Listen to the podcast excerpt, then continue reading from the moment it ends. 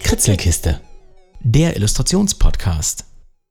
Herzlich willkommen zurück in der Kritzelkiste, dem Podcast, in dem Menschen aus der Illustrationswelt zu Wort kommen, um mit mir für euch über ihren Stil, ihren Werdegang und das Zeichnen im Allgemeinen zu sprechen. Mein Name ist Hannes, ich bin selber Gestalter und ich freue mich jetzt wahnsinnig auf einen Dialog mit Überlänge, weil mein Gast und ich uns ganz schön tief eingegraben haben in die Themen, die uns als Illustratoren so interessieren. Zwischendurch dürfen meine Gäste regelmäßig in eine Kiste reinschauen, die ich ihnen vorab zugeschickt habe. Das ist die wortwörtliche Kritzelkiste. Da stecken dann mysteriöse Objekte drin, die sich auf das Leben oder das Schaffen meines Gesprächspartners beziehen. Und genau diese Kiste landet heute in Frankfurt am Main, bei einem der vielleicht bekanntesten deutschen Illustratoren zurzeit.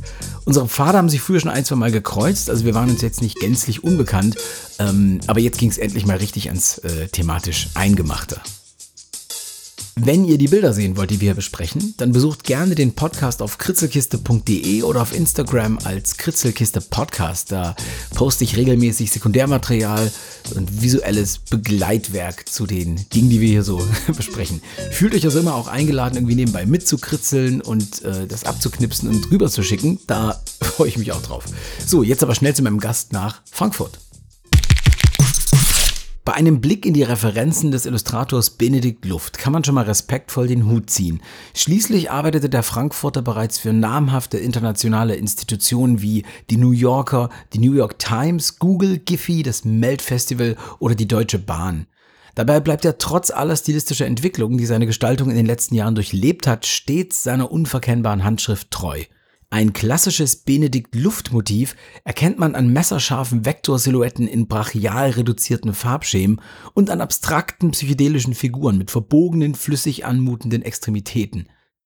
Dabei verschmelzen bei ihm nicht nur die Grenzen zwischen Grafik und Illustration, sondern immer auch die zwischen Gestaltung und Kunst. Ich durfte mit Benedikt darüber sprechen, wie genau dieser Stil den Sprung vom Skizzenbuch ins Digitale schafft und ganz nebenbei noch die wirklich großen Themen seiner Berufung anschneiden. Zum Beispiel, ob er sich selbst ein fairer Chef ist, wo er seine Zukunft in der Branche so sieht und wie er mit einem brennenden Erdball von dem gefühlten Kollaps umgeht. Benedikt gibt uns heute einen brutal realistischen, aber optimistischen Einblick in die Welt der Gestaltung und das große Ganze drumherum. Viel Spaß.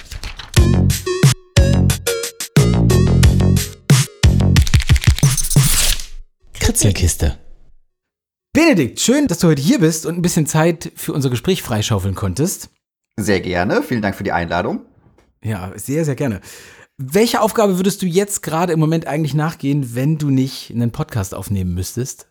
Oh Gott, ich bin komplett unvorbereitet. Ähm, ich weiß gar nicht, über was ich alles reden darf, aber ich, na komm, ich sag's einfach. Ich glaube, es geht schon. Ähm, momentan arbeite ich an einem Neoprenanzug für Kinder. Wow. Sehr spannendes Thema. Aber wirklich? Äh, ja, ich wurde von einem Kunden aus Australien angeschrieben und Mal sehen, was bei rumkommt. Ich glaube, es könnte ganz spannend sein. Also, das ist ja direkt wirklich eine, eine super sonderbare Aufgabe. Das ist ja. ja, allerdings. Also mit, mit, mit so Textilgestaltung kennst du dich ja aus, mit T-Shirts und so einem Kram, aber Neoprenanzug für Kinder, also so zu, zum Surfen oder wie ist das? Zum Schwimmen? Ja, ja, ganz genau. Normale Neoprenanzüge, aber für Kinder. Und der Anspruch ist ein bisschen Neoprenanzüge zu machen, die von diesem typischen Klischee, von dieser typischen Klischeebilderwelt, äh, die man normalerweise auf Swimwear sieht, äh, wegzugehen und etwas, ja, wildere Sachen darauf zu sehen. Ach, cool, okay, das ist ja gleich eine, also wirklich, das ist ja eine fantastische Antwort. Geil.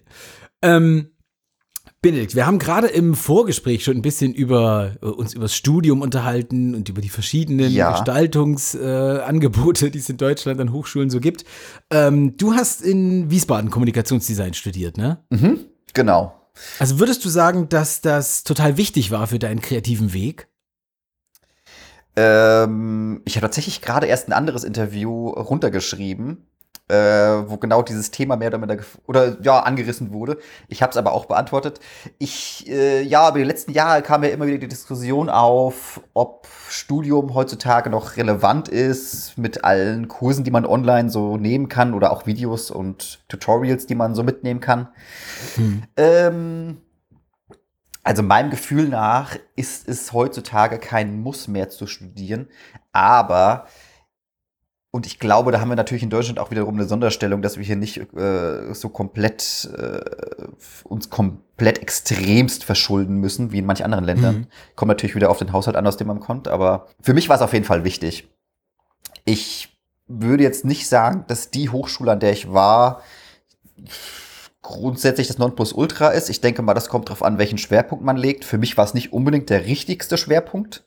Ja. Aber für mich hat es an sich einfach nur einen Freiraum geschaffen und ähm, ja, ich hatte viele gute Kommilitonen ähm, und wir haben uns gegenseitig ganz guten Antrieb gegeben einfach. Ja. Und das hätte ich ohne Studium alles nicht gehabt. Ich habe mein Studium halt vor allem so gestaltet, dass ich ähm, sehr freie Kurse gewählt habe. Das heißt, wir hatten sehr wenige Kurse, die sich mit Illustration beschäftigt haben. Mhm beziehungsweise mit Zeichnen an sich schon, aber eben nicht mit der Illustration als, äh, ja, sagen wir mal, Denkpraxis.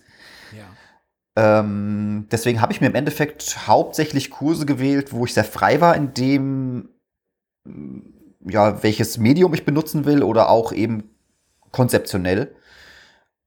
Und das war dann so ein bisschen der Ansatz, der mir eigentlich auch ganz gut getan hat. Also das war, kann dann auch sowas gewesen sein wie äh, Texterkurse oder sowas, also wo man äh, Werbeslogans oder sowas entwickeln muss. Ah, okay. Das ist zwar natürlich sehr marktorientiert, äh, was bei meinem Studium sowieso ein bisschen das Problem war. Deswegen habe ich mir auch diese freieren Kurse gewählt. Ja. Aber das war ganz interessant zu sehen, welche verschiedenen Denkansätze man auch in so verschiedenen Bereichen angeht und wie sich auch doch trotzdem in vielen Bereichen die Sachen auch überschneiden, mit Illustration oder eben, ja, ja bei unterschiedlichen Teilen. Also ging es dir da gar nicht so sehr um so um das Aneignen von irgendwie Techniken oder so, sondern eher um so um so konzeptionelles Denken. Ich muss sagen, das ging es mir eigentlich schon fast immer. Ah ja. Also ich, ich saß auch in der Schule wenig da. Also ich erinnere mich noch dran, ich habe mein Fachabi damals nachgeholt, äh, und zwar in der Gestaltungsschule ich erinnere mich bis heute noch dran, dass die, also das ist ja immer so eigentlich, das sieht man ja auch im Internet bei TikTok etc., ähm, wie alle immer so hochgradig begeistert sind, wenn Leute realistisch zeichnen können in der Klasse. Ja, ja, ja. Das erkenne ich auch absolut an und das kann auch krass sein, einfach nur. Ich habe auch eine gute Freundin, die Oriana. Ja. Ich kenne niemanden, der so realistisch zeichnen kann wie sie, also Oriana Fenwick, falls ihr die mal googeln wollt. Mhm. Ähm, aber was sie hinbekommt, ist halt diesem Realismus noch mal eine sehr, sehr emotionale Note zu geben, die man kaum benennen kann so richtig. Ah. Die aber immer so unterschwellig dabei ist. Ähm, ja. das, äh, da habe ich dann wieder mehr Faszination für. Aber um drauf zurückzukommen, ich habe wenig Begeisterung dafür gehabt oder auch in mir selbst wenig Begeisterung dafür gehabt. Mhm. Ähm, so ein Skill, also im Sinne von extrem realistisch zeichnen zu können. Ich fand das immer viel, viel spannender. Das liegt natürlich auch wahrscheinlich daran, dass ich eher so vom Comic lesen kam oder Cartoon gucken. Und mhm. für mich war viel spannender, wenn Leute eine eigene Ausdrucksform finden. Ich bin auch in der Jugend dann eher so im Street Art Bereich begeistert gewesen. Mhm. War natürlich nie irgendwo aktiv, weil ich aus einem extrem kleinen Dorf komme. Okay. Ähm, wo ich zumindest von keinem Anschluss wusste, der von keiner Crew, die da irgendwas gemacht ja. hätte. Aber das war so ein bisschen das, was mich, äh, was ich durchs Internet einfach äh, gefunden hatte. Und das waren so die Teile, die mich einfach äh, sehr viel stärker interessiert haben, ja. einfach. Also das ist interessant, weil wenn man deine, deine Werke so sieht, dann könnte man ja durchaus vermuten, dass da so ein, so ein Feinart-Hintergrund irgendwie dahinter steckt. Also weil das, äh, weil das geht ja schon oft in in, in die Kunst und äh, es wird doch oft, also mhm. du wirst ja mitunter so mit, mit Picasso und so verglichen und das sieht man schon auch. Ähm, ja. Also jetzt vom Stil her so, ne? Und mhm. äh, genauso, da hätte man jetzt schon vermuten können, dass du dir erstmal vier Jahre lang äh, drauf geschafft hast, einfach äh, realistisch Porträts zu zeichnen oder sowas und das dann abstrahiert hast. Aber es ist dann nicht so gewesen, ne? Ähm, Nein. Die kurze Antwort ist nein. Ähm, ja, ich denke, das ist so ein Punkt, der im Hintergrund immer mitschwingt, natürlich. Äh, mhm. Ich glaube, also für mich ist schon wichtig, mh, auch abgesehen von Illustrat vom Illustrationsbereich, ein sehr, ja, der Versuch, einen realistischen Blick auf die Welt zu haben, ja. einen ehrlichen Blick auf die Welt zu kriegen und nicht so einen geschönten Blick auf alles zu haben was, was in unserem Bereich ja oft äh, so ein bisschen der Fall ist, ja. was immer sehr viel dann in so Dekorationselemente übergeht, die habe ich zwar auch, aber ähm, gut, darüber kann man sich dann streiten. Ähm, ich glaube, für mich war, was du ansprichst, die Konzeption immer wichtiger als Skill, aber dieser Skill zu zeichnen oder, naja, was heißt zeichnen, äh, für Komposition und Farbe etc., der war schon da, ähm, aber der geht für mich mehr Hand in Hand mit Konzeption. Weißt du, was ich meine? Ja, verstehe. Also das, äh, also ich finde das besonders spannend, weil ich erinnere mich, als, als ich angefangen habe, so im, im Grafikbereich zu arbeiten, so habe ich dieses, habe ich das überhaupt noch nicht verstanden. Also ich dachte immer, nee, Zeichnen und Illustration, das kann ich nicht verwenden, weil ich kann ja nicht realistisch zeichnen und ich kann ja nicht richtig malen und ich, ich so kann ich alles gar nicht. Warum sollte ich jetzt und ich saß dann ganz oft vor so Projekten, so ich habe so meine ersten Aufträge bekommen mit so 20, 21 und saß dann davor und dachte so, ja, was machen wir denn jetzt hier aufs Plakat? Ich probiere es mal mit dem Tiger oder vielleicht mal nächste Woche einen Elefant. so. und, das, und, dieses konzeptionelle Denken hat sich total spät erst eingestellt, so, mhm. so einen Schalter umgelegt hat, wo man so dachte, ach Moment, es geht überhaupt nicht darum, äh, also um Deko oder um irgendwie Technik, es geht eigentlich um eine gute Idee und die muss man erstmal haben. Ja, ja, gut. Also, das hat, ist bei mir ja auch gewachsen. Also, äh, meine Güte, keine Ahnung. In meiner Jugend, in meiner Jugend war ich auch ein Trottel wahrscheinlich einfach nur, wie viele. ja. Da bin ich mir sogar ziemlich sicher, also in meiner frühen Jugend zumindest. In meiner späten Jugend hat mich dann wahrscheinlich so ein bisschen dieses ganze Punk-Umfeld und sowas eher gerettet noch und das Internet allgemein. Ja. Also, ich glaube, der Punkt war so ein bisschen bei mir, was ich gemerkt hatte, also meine Arbeiten waren am Anfang vom Studium trotzdem absolute Krütze, das muss ich auch sagen. Äh, aber es ging schon in eine Richtung. Okay. Also ich hatte zumindest eine gewisse Richtung, eine leichte. Äh, das fehlt vielen Leuten, glaube ich, am Anfang. Oder du hast wiederum Leute, die sich schon zu stark in irgendwas reingefressen haben, was sie dann nicht mehr losbekommen. Na, verstehe. Äh, da erinnere ich mich auch schon wieder an einen TikTok, wo sich jemand beschwert hat, dass er in Berlin in, in der Uni nicht angenommen wurde und macht jetzt Ravensburger Puzzle. Äh, kann er gerne machen, aber ich glaube, die Uni war die falsche Wahl für ihn, sich an dieser zu bewerben. Ja, ich, ich erinnere mich auch an, an, an so verschiedene Reddit-Posts, wo sich so, ähm, ja, wo sich Leute beschweren, dass sie von ihren Professoren irgendwie auf den Deckel kriegen oder dass sie nicht gut benotet werden. Und dann zeigen sie so als Beispiele, dass sie so, äh, so, so Konzeptart für so genau. Anime- und Videospielprojekte machen. Ne? Was ja absolut okay ist, aber dann musst du halt dir überlegen, ob das das richtige, ob das das richtige, das richtige Studium oder der richtige Schwerpunkt für dich ist. Ja, richtig. Ähm, ja, eben, das ist ja wie mit DeviantArt, das haben wir ja damals wahrscheinlich beide mitgenommen, mhm. äh, diese Zeit da hast du das ja auch schon alles miterlebt, diese ganze fanartige Kultur und so, die absolut fein ist. Äh, aber mein Punkt war immer so, ich habe nie, nie großartig Fanart oder sowas gemacht, äh, weil ich mir immer dachte, ja, ich kann doch alles, ich kann doch alles machen, was ich will. Warum sollte ich denn jetzt irgendwas machen, was schon tausendfach gemacht wurde, oder mich an irgendwas anschließen, wo ich nur so ein, nur einer von eine Million Leuten bin, die genau das jetzt tun? Also ja. diese vorgefertigte Art von so hat jetzt Konzeptart auszusehen oder so hat jetzt mhm. Illustration auszusehen oder keine Ahnung. Mein, meine Idee war immer nur, einfach nur, warum nicht? Also warum sollte ich denn jetzt Fanart machen, wie sie alle machen? Also ja. mir tausend Tutorials angucken äh, und dann die Perfektion zu erreichen, die aber nur darin besteht, dass ich genauso zeichne wie diese Person im Tutorial. Das habe ich, das hab ich persönlich nie verstanden. ähm, das kann zwar schön sein, aber ich weiß nicht, das war einfach niemals mein, meine Idee von Gestaltung. Ich wollte einfach nur was, ja, soweit es möglich ist, was Eigenes schaffen. Ja, macht Sinn. Aber ich glaube, wir haben fast den Punkt der Frage ein bisschen verloren, oder? Ach, das, das macht aber gar nichts. Glaub, das ist ja, ja gerade spannend. Du hast ja auch angesprochen, dass es riesige Threads gibt, bei, äh, Threads gibt bei Reddit oder wo auch immer. Genau. Wo sich Leute beschweren darüber, äh, dass sie auf den Deckel bekommen von ihren Professoren. Ähm, Mit ihren Feinart-Erzeugnissen. Genau. Ich finde, das ist natürlich immer ein bisschen schwierig, weil ich finde, als Dozent muss man schon in der Lage sein, Kritik so rüberzubringen, dass es nicht zerstört, sondern äh, konstruktiv bleibt. Ja. Es muss auch sehr konkret sein, dann finde ich, weil es ist oft so, dass damit irgendwelchen, das ist natürlich immer schwierig bei Gestaltung, weil man da mit Worten rumjonglieren kann und eigentlich auch nichts sagen kann. Ganz oft, deswegen muss man da relativ konkret sein in der Kritik. Das ist aber natürlich schwierig, weil man für viele Studierende dann auch einen Weg verbauen kann. Und man will natürlich immer gucken, so, okay, diese Person soll natürlich gleichzeitig bei aller Kritik so offen sein, dass sie nicht den genauen Weg nimmt, den ich ihr jetzt beschreibe, weil den weiß ich ja selber auch nicht.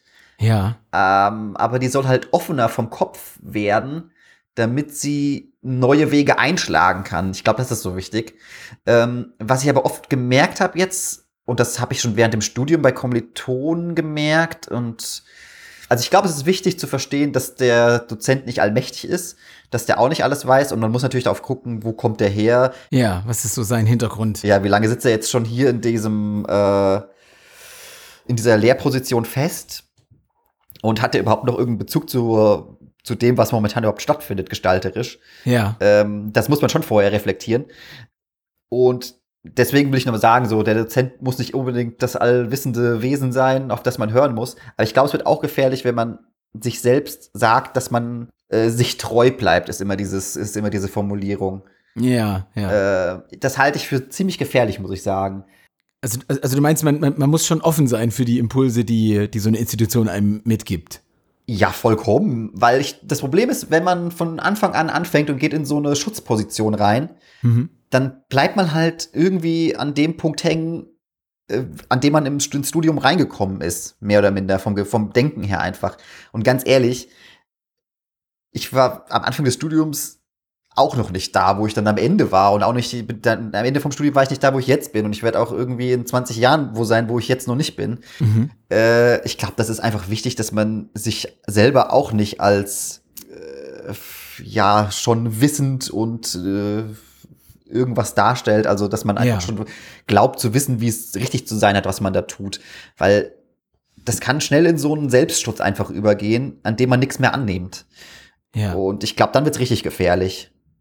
Ähm, deswegen offen bleiben und äh, vor allem darüber reflektieren, wo die Kritik vom Dozenten herkommt, wer das ist, aber auch wo die, wo der eigene Schutz anfängt und wo einem vielleicht eine Sichtweise noch fehlt. Ja. Aber ich glaube, das Wichtigere ist, das habe ich ja vorhin schon kurz angesprochen, ist, äh, ey, zieht euch zusammen.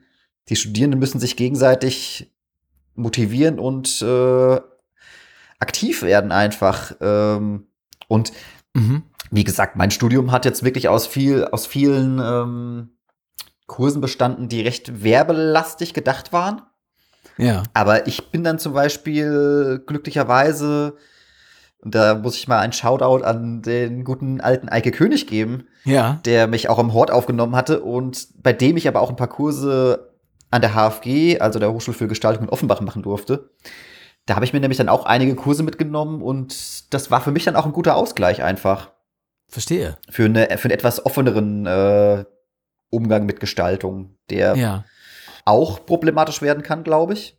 Weil, das, weil man auch sehr planlos umherirren kann in so einem sehr offenen Studium. Aber für mich war das dadurch äh, eine sehr gute, ein sehr guter Ausgleich einfach. Bei mir war es ein bisschen anders. Ich habe ja sehr spät angefangen zu studieren mhm. und hatte eigentlich schon so einen also, also ich war quasi schon relativ festgefahren, so in meinen Techniken und in meinen äh, Denkmustern mhm. und bin dann so rangegangen, dass ich mir gesagt habe, okay, ich, ich äh, setze jetzt erstmal alles um, was sich so ein Professor oder so ein Dozent von mir wünscht. so, und habe also, erstmal knallhart einfach wirklich alles gemacht, was die so wollten und äh, habe dann angefangen halt im Laufe des Studiums irgendwie zu sagen, okay, das, das mache ich jetzt mal nicht. Ja. Äh, aber ich finde, das hat mich jetzt, äh, also ich finde, mich hat das persönlich nur vorangebracht so dich zu lösen von der Vorstellung des Dozenten? Nee, also tatsächlich das einfach mal, das einfach mal mitzumachen, so, und einfach zu sagen, okay, äh, ich höre jetzt nicht auf, also ich höre jetzt einfach mal auf jemand anderen. Ich probiere das mal. also das hat nicht immer funktioniert. Das ist auch so, das, genau, aber das kommt ja komplett drauf an, wo du herkommst. Wenn du ein Denken hast, dass du gerade aus der, vor allem wenn du gerade aus der Schule kommst, willst du ja die ganze Zeit nur gute Noten auch haben und denkst ja, so, oh, das ist hier wie so ein Schulsystem. Ja. Äh, ich brauche hier eine Eins, dann bin ich gut. Ja, richtig. Aber ja, das ist halt komplett egal am Ende.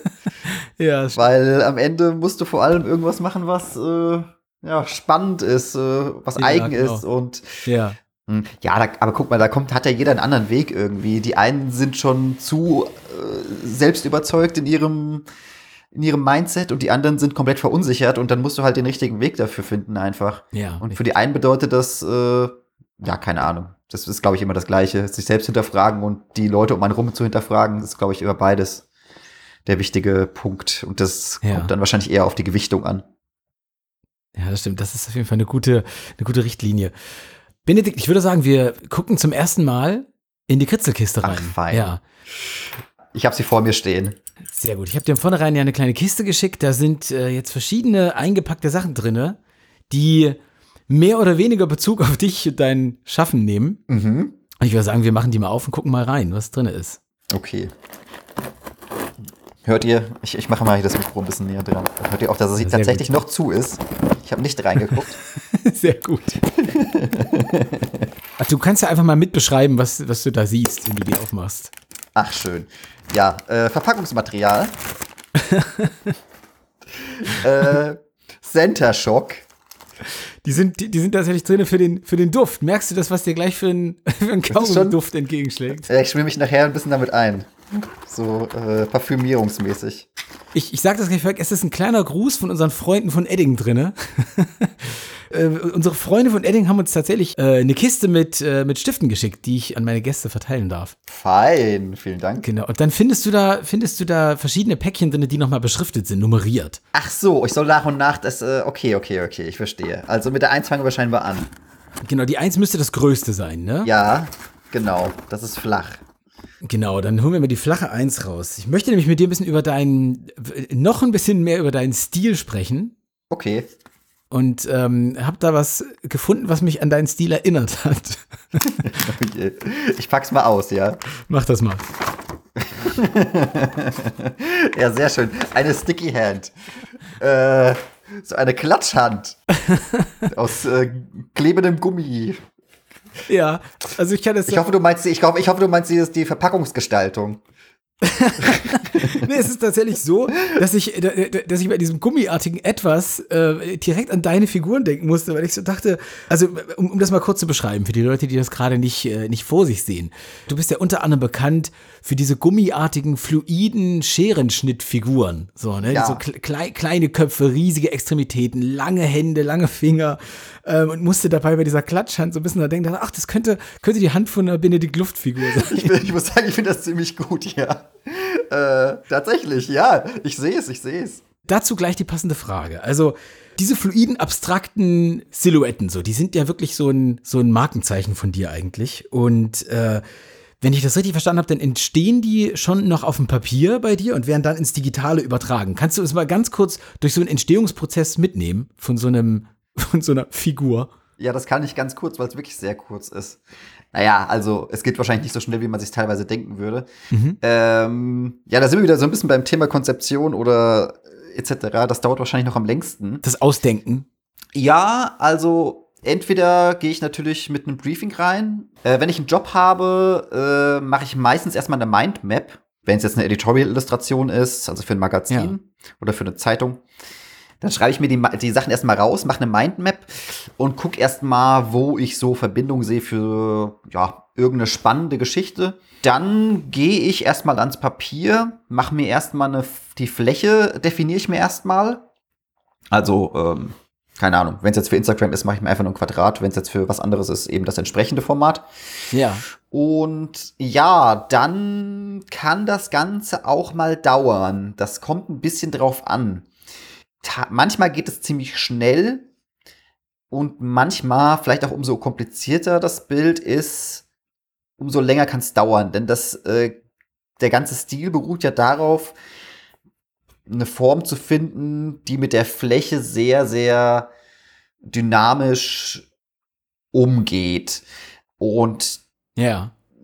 da kann es gut sein, dass ich mal ja, eine ganze Weile ähm, eben an der Skizze hänge und merke dann irgendwie so, okay, ich wollte den Kopf nach oben rechts packen, merke dann aber irgendwie nach und nach so, hm, das passt mit den anderen Körperteilen aber ganz und gar nicht.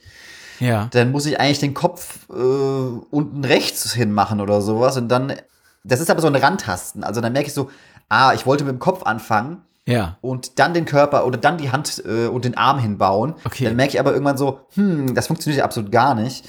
Und merke aber, dass die Hand schon funktioniert, ich aber den Ansatz vom Kopf, dass der vielleicht falsch war und ich den erst später hinzufügen muss. Und so und so taste ich, taste ich mich immer mehr und mehr an die Gesamtform an. Und ja, im Endeffekt ähm, steht die Skizze dann irgendwann, die scanne ich ein oder fotografiere sie ab. Ich, ich wollte gerade sagen, das passiert aber alles auf dem Papier noch, ne? Das ist alles Papier. Ich mag das, ich mag dieses digitale Skizzieren nicht sonderlich. Ja. Ähm, vielleicht ändert sich das irgendwann noch mal. Vom Prozess ist es wahrscheinlich schneller. Ich brauche das ein bisschen von Gefühl her, weil ich den Stift anders halte, weil es intuitiver ist. Ich mag das mit dem Papier mehr und ich brauche es tatsächlich auch nach wie vor. Ähm, ja, im Endeffekt ähm, baue ich dann die ganzen Sachen äh, in Vektoren digital nach. Und meistens erstmal mit einem schwarzen Hintergrund, den ich mir hinlege und baue dann eine Figur in mhm. ja, etwas transparentem Weiß drüber mit der Skizze halt dazwischen. Und am Ende kommen tatsächlich dann erst die Farben. Okay, interessant. Meistens. Also manchmal fange ich auch schon mit einer gewissen Farbigkeit an und gucke dann, aber äh, die Farbe ist meistens der letzte Schritt dann nochmal. Ja, also es, also es beginnt immer, äh, immer monochromatisch, also einfach schwarz-weiß quasi und dann Ja, äh, weil ich da einfach sehe, wie der, ja, weil ich da einfach sehe, wie der, wie der Stil äh, oder wie die Form, ob die auch wirklich an allen Stellen passt. Das sieht man, das sieht ja. dann ein bisschen knackiger aus und man sieht äh, mhm. ja, man sieht es einfach genauer. Mhm. Ja. Und wenn du dir jetzt diesen gesamten kurzen Prozess äh, anguckst, welcher Teil davon bereitet dir die größte Freude und welcher ist irgendwie und, und, und welcher ist eher so ein Hassel, den du, den du auch skippen könntest? Ähm, ich, skippen, ich glaube, skippen kann ich sowieso keinen der Punkte, weil im Endeffekt ist jeder Punkt davon wichtig. Ja. Ähm, Hast du nicht auch manchmal das Gefühl, dass es in so kreativen Prozessen, dass es immer so kleine Momente gibt, die einen so total glücklich machen irgendwie, wenn so Sachen funktionieren oder so? Ja. Und aber auch ganz viel drumrum. Ähm, ist, ist ja auch viel, viel so Ausprobieren viel Frustration und so. Ja, ja. So, was, was sind so in diesem Prozess so deine, deine Glücksmomente? Ja, also wie du schon sagst, ich glaube, dieses Rumprobieren und merken, irgendwas funktioniert nicht, ist halt super frustig. Ähm, und dann aber den Punkt zu finden, wo man auf einmal merkt, so, ja, okay. Ja, jetzt klickt's. Da merkt man schon manchmal so diesen Punkt, so, ah, okay, wow. Jetzt habe ich irgendwie fünfmal versucht, das so und so darzustellen. Und beim ja. sechsten Mal funktioniert's dann erst. Das ist natürlich super. Ja, das ähm, Umsetzen am PC ist dann wahrscheinlich noch die geringere Arbeit, je nach Komplexität aber auch wieder. Mhm. Das ist dann eher so dieses meditativere Arbeiten, finde ich, weil es einfach nur noch um die Umsetzung geht. Ja, im Endeffekt freue ich mich dann natürlich auch zu sehen, wie das alles schön dynamisch am Ende in sich geschlossen funktioniert und äh, es dann in die Welt rauszuschicken, ist natürlich auch fein. Ja, okay. Ja. Also das, also quasi das, äh, das zufriedenstellende Abschließen des Projektes. Ja, das kommt natürlich darauf an, ob man damit zufrieden ist oder nicht. Aber wenn ich damit zufrieden bin mit dem, was ich getan habe, ist das Losschicken natürlich äh, ja. schon angenehm. Ja. Klar. Das heißt, es kommt schon auch vor, dass du, dass du Sachen abgeben musst, wo du sagst, na, das, da hätte ich jetzt gerne noch mal einen Versuch gestartet oder so. Oder ja, total. Also, was heißt noch ein Versuch? Also, wenn vielleicht zum Beispiel ein Kunde da ist und der arbeitet mit einer Agentur und die Agentur fragt dann mich wiederum an, mhm. dann kann es schon vorkommen, dass der Kunde vielleicht erstmal begeistert ist von den Arbeiten, aber nicht so ganz das Verständnis dafür hat, was die Arbeit ausmacht. Ja, ja. Und dann kann das oft in so Dinge übergehen, allein schon am Anfang von der Konzeption her, dass die und die Punkte alle drin sein sollen. Ja. Mm, wo ich mich lieber auf einen, einen spezifischen Punkt äh, fokussieren wollen würde. Und dann kann es gut mal vorkommen, dass ähm, dass da zu viel reingeredet wird und dann zu wenig vertraut wird, dass dies und jenes ähm, meiner Meinung nach die bessere Wahl wäre, weil für den Kunden, das ist natürlich auch nachvollziehbar, der will natürlich repräsentiert werden mit der Arbeit. Mhm. Aber da muss teilweise auch mal, da, da fehlt manchmal so ein bisschen das Verständnis dafür, was möglich ist und was die Arbeit dann auch wiederum schlechter macht, weil, weiß ich nicht, wenn ich jetzt unbedingt versuche, also wenn ich jetzt sage, okay, ich will mich auf einen Punkt konzentrieren, äh, und der Kunde sagt dann so, wir wollen aber diese drei Punkte drin haben, ja. Dann kann es auch mal schwierig werden. Dann da wird die Arbeit am Ende auch teilweise mal schlechter, weil ich dann sage, ja, ich würde es eher so machen, aber dann ja. wollen sie das und das so dargestellt haben und dann sage ich nur so, können wir machen macht die Arbeit aber meiner, meiner Meinung nach nicht besser. Ist jetzt die Frage, ob nur ich das so sehe oder ob der Kunde das auch so sieht am Ende. Ja. Äh, er ist wahrscheinlich zufriedener, ich bin wahrscheinlich unzufriedener, aber gut, das ist teilweise auch einfach Jobs und da muss man dann auch einfach mal loslassen. Da muss man damit okay sein, dass nicht jeder Job äh, das wird, was man sich hundertprozentig vorgestellt hat. Du hast damit quasi schon perfekt in das nächste Themengebiet übergeleitet. Äh, das, haben vorher, das, haben wir doch vorher so besprochen, oder nicht? genau. äh, Entschuldigung. Ich, ich würde deswegen sagen, du, du greifst gleich nochmal in die Kiste rein und nimmst dir den ja. zweiten Gegenstand raus. Das ist so eine, so, eine kleine, so eine kleine Pappe, die so zusammengetaped ist. Ja. Jetzt hast du nämlich gerade schon äh, deine Kunden und die Kommunikation mit Kunden angesprochen. Ich habe dir ein kleines Paket von einem sehr, sehr frühen Kunden von dir zusammengestellt. Ach Mensch, Audiolied, hä? ja, fein. Wenn ich mir in deinem Portfolio so, wenn ich mir die Liste von zufriedenen Kunden anschaue, die du so bedient hast in den letzten Jahren. Hoffentlich sind sie alle zufrieden. das liest sich ja so ein bisschen wie das Who is Who attraktiver Auftraggeber für Gestaltung. Ne? Also ich, so der New Yorker, die Zeit, It's Nice Dad, Funk, also da sind ja schon wirklich namhafte Sachen dabei. Und ich erinnere mich aber noch an einen sehr, sehr frühen Job von dir. Und zwar für den Kunden, für den ich auch, äh, also mit dem ich auch angefangen habe quasi. Du hast nämlich, äh, du, du hast mal ein T-Shirt-Design für Rampu gemacht. Das ist ein Electronic-Act auf dem Indie-Label Audiolied Records. Ähm, weshalb ich dir ein kleines, kleines Paket von Audiolied zusammengestellt habe mit einem Schlüsselband und aufgelebert. Weiß nicht, was ist da noch dabei? Äh, Schlüsselband, äh, Sticker und eine Postkarte. Vielen Dank. Ja, und äh, ich habe mich an diesen, an diesen frühen Auftrag von dir erinnert. Äh, wenn du jetzt in die Zeit zurückreisen könntest und den Benedikt Luft von damals besuchen könntest, der an diesem T-Shirt für Rampio gearbeitet hat, was, was, was würdest du dir als Ratschlag mit auf den Weg geben? Oh Gott, ich habe ein unheimlich schlechtes Gedächtnis. äh, ich, ich beschreibe das mal kurz. Das war ein T-Shirt, glaube ich. Äh, da, da, hast du, du, du hast Rampu, glaube ich, in schmelzenden Eiswürfeln geschrieben oder sowas. Stimmt's? War das nicht so? Oder aus Ja, Glas ja, das waren so, so kristallene, das waren so durch, durch, durch, ja, so durchsichtig kristallene äh, Buchstaben, die so im Raum standen. Ich fand das sehr, sehr schön, aber ich würde das heute gar nicht mehr mit deinem Stil irgendwie in Verbindung bringen. Äh, das ist eigentlich genau der Punkt. Das war, glaube ich, tatsächlich Anfang vom Studium oder kurz davor sogar noch. Das weiß ich gar nicht mehr. Mhm. Ja, gut, da siehst du doch. Äh, das ist natürlich so die Richtung gewesen, die ich am Anfang von meinem Studium hatte. Das war schon alles digital, mehr oder minder. Was ich ja sowieso mehr mache als analog. Ja, da war halt schon, da waren schon viele Ansätze von diesem ganzen Street Art Ding vielleicht noch drin, mhm. die ich dann nach und nach irgendwann abgelegt, mehr abgelegt hatte. Ja, ja. ja. Äh, was würde ich mir denn sagen? Weiß ich nicht. Das war ja noch keine Zeit, in der ich irgendwie richtige Jobs hatte. Das war ja alles noch so Spielerei. Ähm, ich glaube, das lief nicht so super rund, wenn ich mich recht erinnere. also ich, also ich meine, Rampu war ein super Typ. Ich glaube, ich weiß nicht mehr, mit wem ich Kontakt hatte. Ja. Ich glaube, das lief nicht so super rund. Ich weiß es aber ehrlich gesagt nicht mehr genau. äh, was würde ich mir sagen?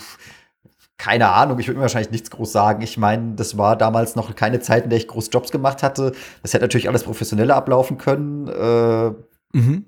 I don't know. Weiß ich nicht mehr, ehrlich gesagt. okay. Ja, gut. Also ich, ich, ich kann nur noch mal sagen, das, äh, das T-Shirt war durchaus sehr schick. Also ein Freund von mir hat das, hat das lange auch getragen. Ich habe das also öfter gesehen. so, äh, Ach ja, schön. Ja, tatsächlich, aber ein schönes Ding. Ja, wie gesagt, das, das waren dann ja so dein, deine Anfänge und deine ersten bezahlten Jobs wahrscheinlich. Und inzwischen äh, stemmst du ja Aufträge in einer ganz anderen Größenordnung. Gibt es da zwischen so kleineren Projekten und kleinen Kunden und größeren Marken, gibt es da irgendwie einen merkbaren Unterschied in, in der Kommunikation oder generell in der, in der Herangehensweise? Ja, das würde ich definitiv sagen. Mhm. Kommt immer darauf an, lass mich mal überlegen. Also, ich würde mal sagen, es gibt zum einen erstmal den Unterschied, ob ich jetzt eher im, ja, sagen wir mal, Editorial-Bereich arbeite mhm. oder eher in einem Branding-Bereich. Also, ich glaube, der Punkt ist eher so bei Editorial, das ist ja alles immer relativ ähnlich von der Größenordnung her. Das sind ja eher kurze Jobs. Ähm, da kommt es ein bisschen auf die innere Kommunikation des Magazins oder der Zeitung an. Mhm. Äh, und ich werde jetzt hier keinen Namen nennen. Das kann äh, relativ sauber ablaufen, das kann auch sehr chaotisch ablaufen. Ja.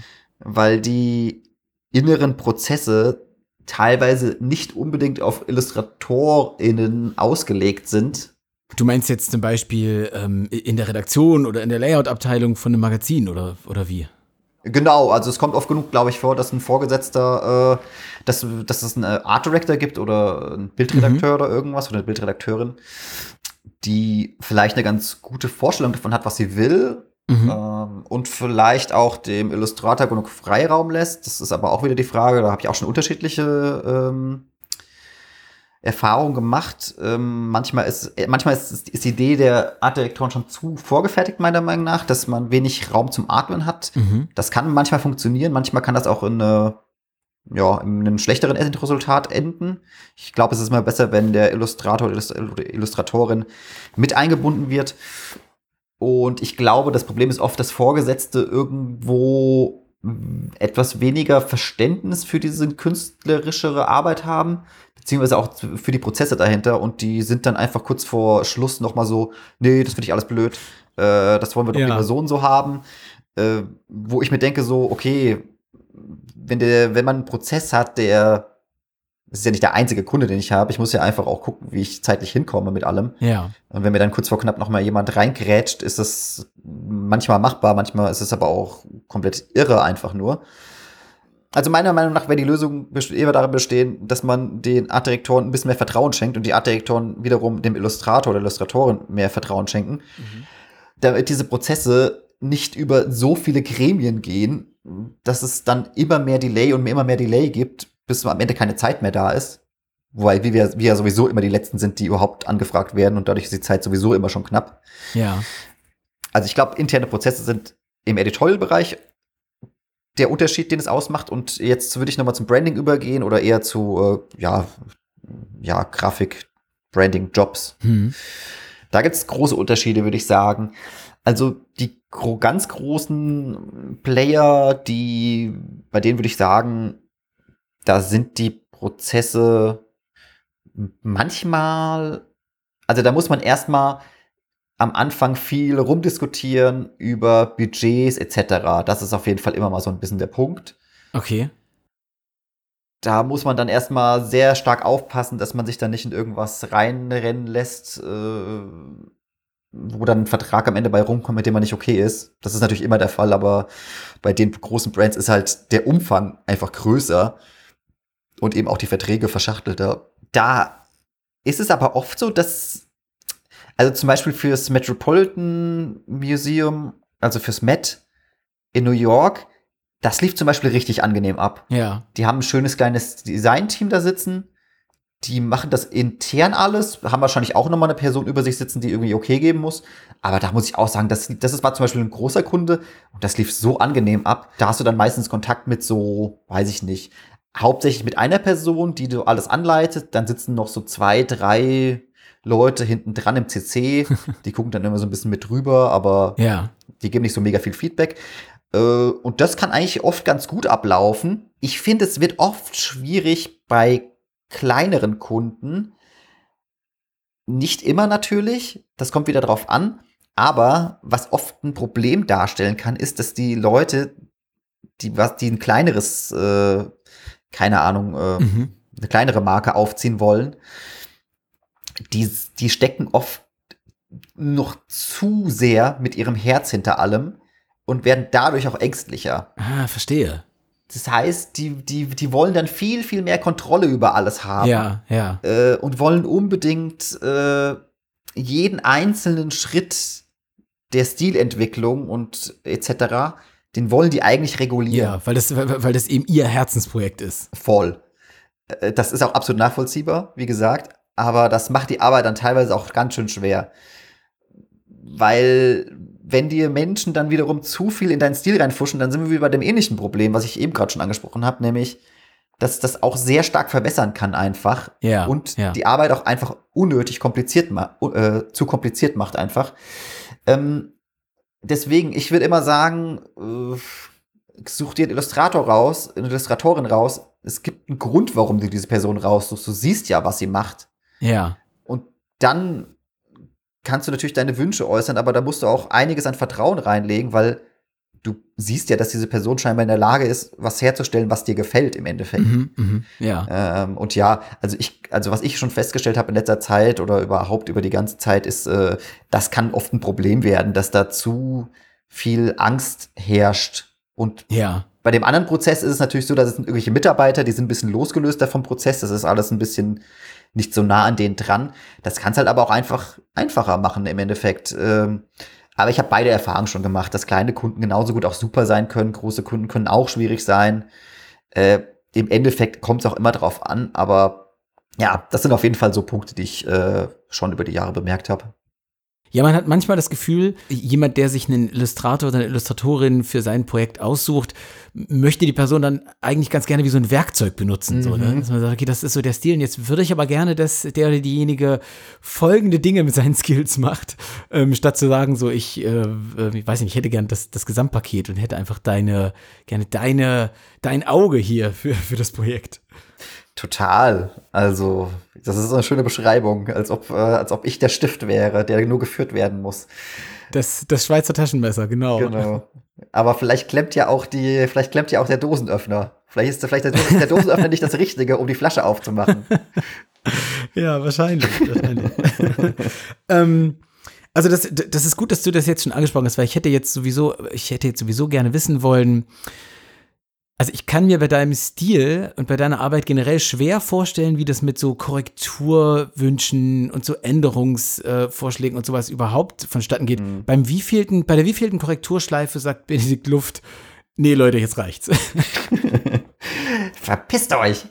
Nein, ja. ähm, das ist natürlich wieder auch abhängig vom Projekt und wie groß das Projekt ist. Äh, grundsätzlich äh, mache ich es aber so, dass ich das vordefiniere.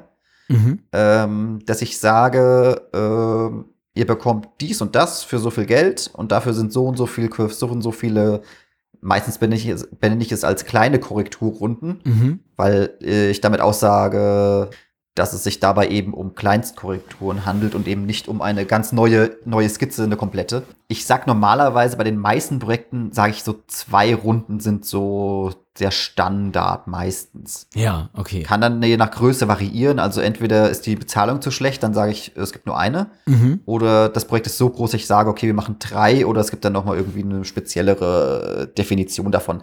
Ähm, ja, und im Grunde schicke ich dann auch meistens so zwei bis drei Skizzen los, wovon sich der Kunde dann eine aussuchen kann. Also das heißt, du schickst wirklich deine analogen Skizzen hin, bevor es in die digitale Arbeit geht, oder machst du so, machst du so eine digitale Vorarbeit oder so eine grobe? Es kommt auch wieder aufs Projekt an. Also meistens schicke ich nur die, äh, also natürlich die eingescannte Skizze äh, dann zum Kunden. Ach, spannend. Ich habe es in letzter Zeit aber bei ein paar Projekten gehabt, dass ich dann doch schon vorgearbeitet habe äh, digital, weil ich das Gefühl hatte, dass ich selbst überhaupt erstmal ein genaueres Gefühl noch bekommen muss für so ein paar Punkte, die das äh, beinhaltet. Ja. Das mache ich aber meistens nicht, weil wenn die, wenn diese, wenn diese Richtung nicht genommen wird, habe ich natürlich viel zu viel Vorarbeit geleistet. Ja. Und so schnell geht's im Endeffekt auch nicht, weil ich baue das ja alles. Ich, es ist ja nicht so, dass ich, ein, dass ich mit einem Pinselwerkzeug diese Sachen nachfahre, einfach nur, sondern ich, ich konstruiere die ja schon richtig. Ja, gut. Und ja, wenn die äh, Korrekturen aufgebraucht sind, dann äh, sage ich halt, das ist auch festgelegt, dann sage ich, äh, ja, und dann gibt's halt ein, meistens einen Stundensatz. Ja. Aber grundsätzlich hat, haben die meisten Kunden natürlich gar keinen Bock da drauf und die halten das dann auch meistens ein.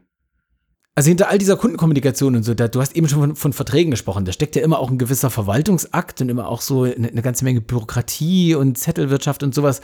Ist das ein Teil, der, weiß ich nicht, macht dir das Spaß? Hast du da gerne Kontrolle drüber oder würdest du das am liebsten abtreten wollen? Ich hasse es sehr.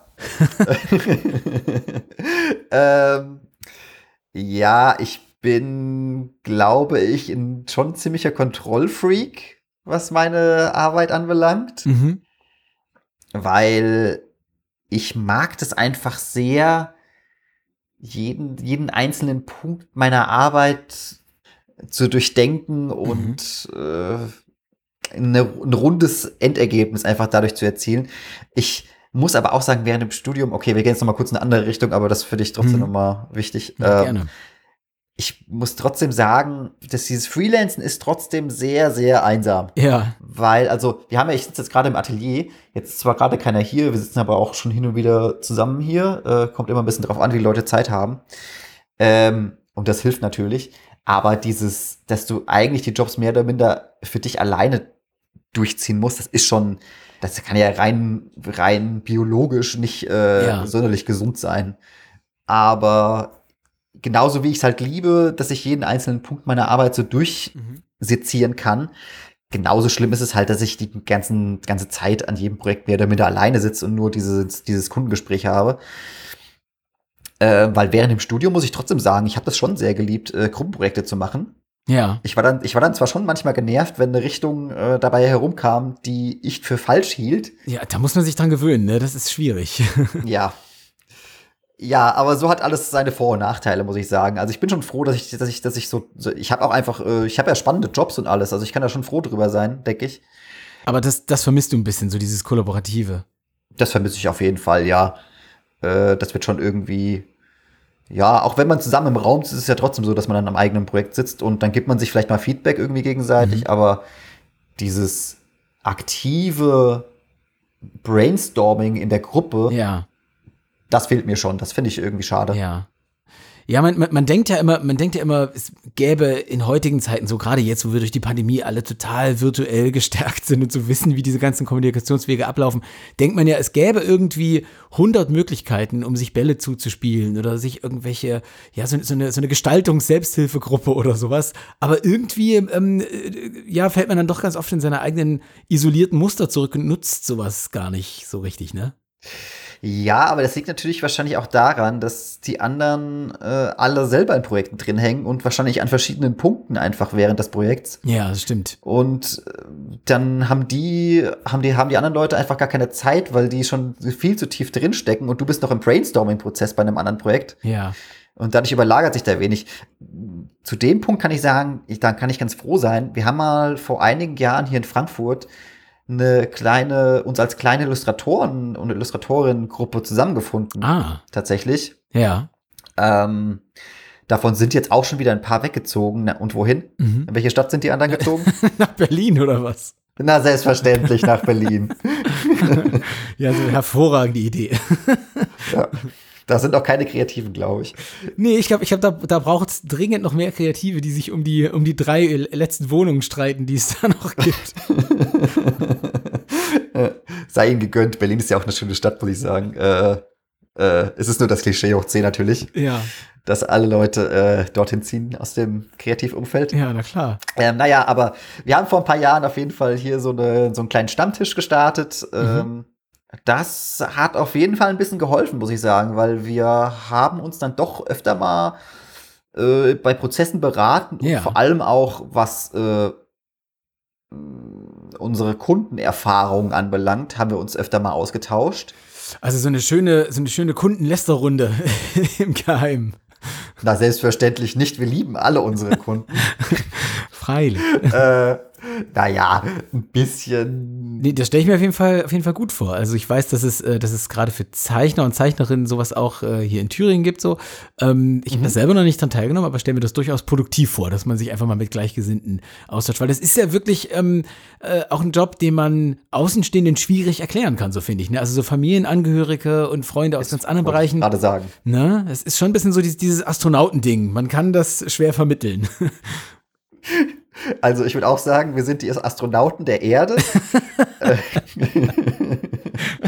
äh, nee, aber das ist genau der Punkt, den du ansprichst. Also ja, also meiner Familie kann ich das nicht vermitteln, was ich da tue. Ja. Äh, absolut nicht. Okay. Nee, das hilft natürlich. Äh, also man kann sich da auch einfach absprechen, was so Sachen anbelangt, wie, ja, wie gesagt, also ob man irgendwie schon mal für den und den Kunden gearbeitet hat, wie die Erfahrung war. Die kann ja auch dann zum, meistens ist es ja auch so, die ist ja dann positiv, äh, äh, die wird dann als positiv benannt. Äh, aber es kann natürlich auch vorkommen, dass man dann gemerkt hat, okay, der Kunde ist einfach extrem schwierig. Mhm. Und dann ist es einfach das gut schon mal zu wissen, ob ich den Job überhaupt annehmen will. Ja. Beziehungsweise, wie ich mit dem umzugehen habe und wie, ja, auf was ich mich einstellen kann einfach. Ich weiß nicht, wir beraten uns dann auch öfter mal, was äh, Angebote anbelangt. Also, ja. das ist ja mit mehr und mehr über die letzten Jahre geworden, dass Kunden mittlerweile sogar kleinere Kunden immer ein Angebot haben wollen. Ja, stimmt. Von einem. Mhm. Wobei ich früher die Erfahrung gemacht habe, dass es nicht so extrem war, sondern dass die gesagt haben, okay, wir haben diesen, dieses Budget. Ja. Passt das für dich? Let's go. Und dann geht's eigentlich mehr oder minder los. Da verhandelt man dann wahrscheinlich trotzdem noch mal ein bisschen. Das ist ja, ja normal. Ja. Äh, aber heutzutage ist es ganz, ganz viel ähm, Angebotsschreiben, mhm. was ich auch ungern mache, weil ich mir da immer etwas zu viel Gedanken macht, glaube ich. Ja. Aber wie gesagt, da hilft die Gruppe dann auch wieder so ein bisschen drüber zu reflektieren, was die Arbeit eigentlich wert ist. Mhm, mh. ähm, ja, also mir hilft das auf jeden Fall. Und nicht nur auf dieser Business-Ebene, auch äh, allein, dass du Menschen dann um dich rum hast, die auch einfach verstehen, was es heißt, äh, dass man da die ganze Zeit alleine am Schreibtisch sitzt Ja, und richtig. diese und jene Arbeit macht. Das ist natürlich auch schon mal viel wert. Ja, ja. Also ich habe das nicht, nicht in dem Ausmaß kennengelernt, aber durchaus auch so, dass, dass ich äh, während des Studiums so ein, zwei Kontakte gesammelt habe, wo man durchaus in einem Projekt mal einen Zwischenstand per WhatsApp rüberschickt und irgendwie sagt, ey, guck hier mal drauf. Also fällt dir irgendwas Mhm. auf, ist, äh, ich komme hier nicht weiter. So, das und äh, finde das auch wahnsinnig äh, hilfreich tatsächlich. Ja, seltsam, dass man das so wenig macht, ne? Ja, es, äh, wie gesagt, das kommt wahrscheinlich schon auch aus dieser Isolation, in der man, also in die man sich so als Freiberufler begibt, ne? Also gerade, du hast jetzt das Thema so Angebotsvergleichen sowas schon angesprochen, so. Ich habe das Gefühl gehabt, dass, äh, dass ja über Geld bis vor kurzem noch ganz wenig gesprochen wurde in unseren Kreisen, so in so Kreativkreisen. Also ähm, ich weiß zumindest, dass ich mich wahnsinnig selten über, über Honorare unterhalten habe und sowas und auch immer so ein bisschen das Gefühl hatte, hm, ist das ja sprech, also ja, man spricht da halt nicht gerne drüber, aber ich glaube, man muss es einfach Ja. machen, so, ne? So einfach, ähm, weiß ich nicht, damit man auch auf ein gemeinsames Level kommt oder so. Also ich muss sagen, ich finde das auch super wichtig. Ähm, ich kann das verstehen, dass man das ungern macht. Und ich muss auch sagen, äh, wo du das Thema ansprichst, also das hörst du ja immer wieder, in, als Illustrator, Illustratorin wirst du nicht reich werden. Das ist einfach der Fall. Ja, Aber ich finde, das ist auch abseits von unserer Berufswelt, Berufswelt sondern auch rein gesamtgesellschaftlich, glaube ich, unheimlich wichtig, dass, das, dass man da mal so eine Transparenz schafft in der Gesellschaft, weil ganz ehrlich, wenn ich mir angucke, äh, auch jetzt mit Leuten, mit denen ich studiert hatte, die jetzt alle in andere Bereiche übergegangen sind, äh, Ja. keine Ahnung, Werbetexter, Fotograf, äh, Grafiker, ähm, eigentlich alles Mögliche, Mhm. dass dafür extreme Diskrepanzen zwischen den verschiedenen Bereichen herrschen, ja, da, da nimmt die eine Person, ich, ich habe jetzt keine Zahlen im Kopf, aber da kann es gut sein, dass die eine Person vielleicht das im Jahr das Fünffache von dem verdient, was ich verdiene. ja, ja. Einfach nur, weil die in einem anderen Bereich arbeitet und unser Bereich einfach rein, ja, rein in unserer ähm, Blase, in unserer Gestaltungsblase einfach grundsätzlich als nicht so wertig angesehen wird oder als nicht so Ja, ob, ob, obwohl es am Ende. ich, ich habe ich hab ich hab die Diskussion schon oft geführt. Ich weiß nicht genau, woran es liegt. Ähm, ich glaube, vielleicht ist es ein bisschen die Konnotation von Zeichnung mit Kindheit und dass das ja mehr Hobby ist, als jetzt beispielsweise Ja, einen, äh, einen Werbetext zu schreiben oder zu fotografieren. das, das Passionsprojekt. Genau, dass du da mehr dieses Gefühl von einer Passion ja. hast. Ja, interessant, obwohl es am Ende um das um dasselbe Produkt geht, das irgendwie entsteht. Ne? Das ist ja Ja, spannend. du, ja, genau, du gibst ja den gleichen Wert eigentlich raus. Also Ja. im Endeffekt ist es ja egal, was die, was das Mittel ist. Äh, Mhm. Eigentlich müsste das äh, sehr viel angepasster werden, diese Preise, natürlich. Ähm, Also, ja, genau, um hier mal ein positives Beispiel zu nennen. Ich äh, war mal in einem Vortrag von der deutschen Illustratorin und im Vortrag saß auch ein, ähm, äh, ja, ein relativ bekannter deutscher Gestalter und, äh, und sie hat auch relativ offen über Preise gesprochen. Und das ging, ja, ich bin jetzt vorsichtig mit Namen nennen, weil ich nicht weiß, ob das den Raum verlassen darf, in dem das gesagt wurde. Aber es ging, äh, es ging dabei darum, dass beide gleichzeitig für ein deutsches Festival gearbeitet haben. Und sie hat ihren Preis quasi genannt und dann kam aus dem Publikum von ihm eben der Ruf, ähm, äh, dass das ja 200 Euro weniger wären, als er verhandelt hat. Und da hat man eben gemerkt, wenn die beiden sich das vorher quasi gesagt hätten, hätte man ja gemeinsam verhandeln können und gemeinsam an den Kunden rantreten können Ja. und für alle bessere Konditionen äh, ausbaldowern können. Ja, also ich glaube, dass ja, also gut, Hm. ich, das waren ja bei mir zumindest auch nie Projekte, wo irgendjemand von den anderen Leuten drin mit, äh, mit drin saß. Äh, ja, äh, vom Absprechen her. Also das war ja wirklich nur ein Reflektieren darüber, ob das, was man da gerade zusammenschreibt, äh, Sinn ja, ergibt. verstehe. Aber wo du es gerade meinst, für ein Festival äh, 200 Euro ist natürlich noch eine Diskrepanz, die äh, nicht so hoch ist. Naja, also wenn man die Summe nimmt, um die es ging, dann sind 200 Ja, Euro schon gar schon. nicht wenig. Okay. Also reden wir jetzt von der Summe von äh, 200 Euro und 0 Euro. Nein, zwei- ich glaub, 200 Euro und 400 Euro oder sowas Ja wahrscheinlich. so, ja, so in der Art, genau, tatsächlich. ja, okay, dann ist es natürlich was anderes. Ja, ne? Ja, aber also äh, super, dass wir jetzt auch schon äh, wie von alleine aufs Geld gekommen sind. Ähm, das ist ein super Moment, um nochmal in die Kritzelkiste zu schauen, Benedikt. Ach, sehr schön. Hast du mir Geld geschickt? Äh, Genau, ich habe da, das ist ein Stapel Scheine drin. Nee, und zwar geht es um den Gegenstand Nummer drei. Und es geht um ein heikles Thema. Ich hoffe, du bist bereit, darüber zu sprechen, weil es was ist, was dich zu Recht häufiger frustriert. Pack mal aus. Ich habe es gerade schon ausgepackt. Es ist eine Playmobil-Figur Genau, hol die mal raus. mit Handtasche. Ich bin mir etwas unsicher. Äh, ist, er auto ist er autonomer? nee, nicht, nicht ganz. Also ich, ich gebe zu, es ist nicht die, nicht die allerdeutlichste Darstellung, aber es soll laut, laut Packungsbeschreibung soll das ein Taschendieb sein, ein, ein, ein Playmobil-Dieb. Und du kannst mal, du kannst mal, er hat eine Handtasche bei sich, die kannst du mal öffnen und dann siehst du auch, worauf ich anspiele. Ach was? Die kann man öffnen. Ja, das ist eine kleine Handtasche. Die, hat er geklaut. Ach, jetzt. Das klang Ja, gut. wirklich schwer auf. Ja. Ja. Oh Mensch, das ist ja eine Zeichnung von mir. ha? In ganz klein, die wurde geklaut. Ja, richtig. Also ich, ich, ich spreche auf ein heikles Thema an. So, es, geht um, es geht um den Diebstahl von geistigem Eigentum.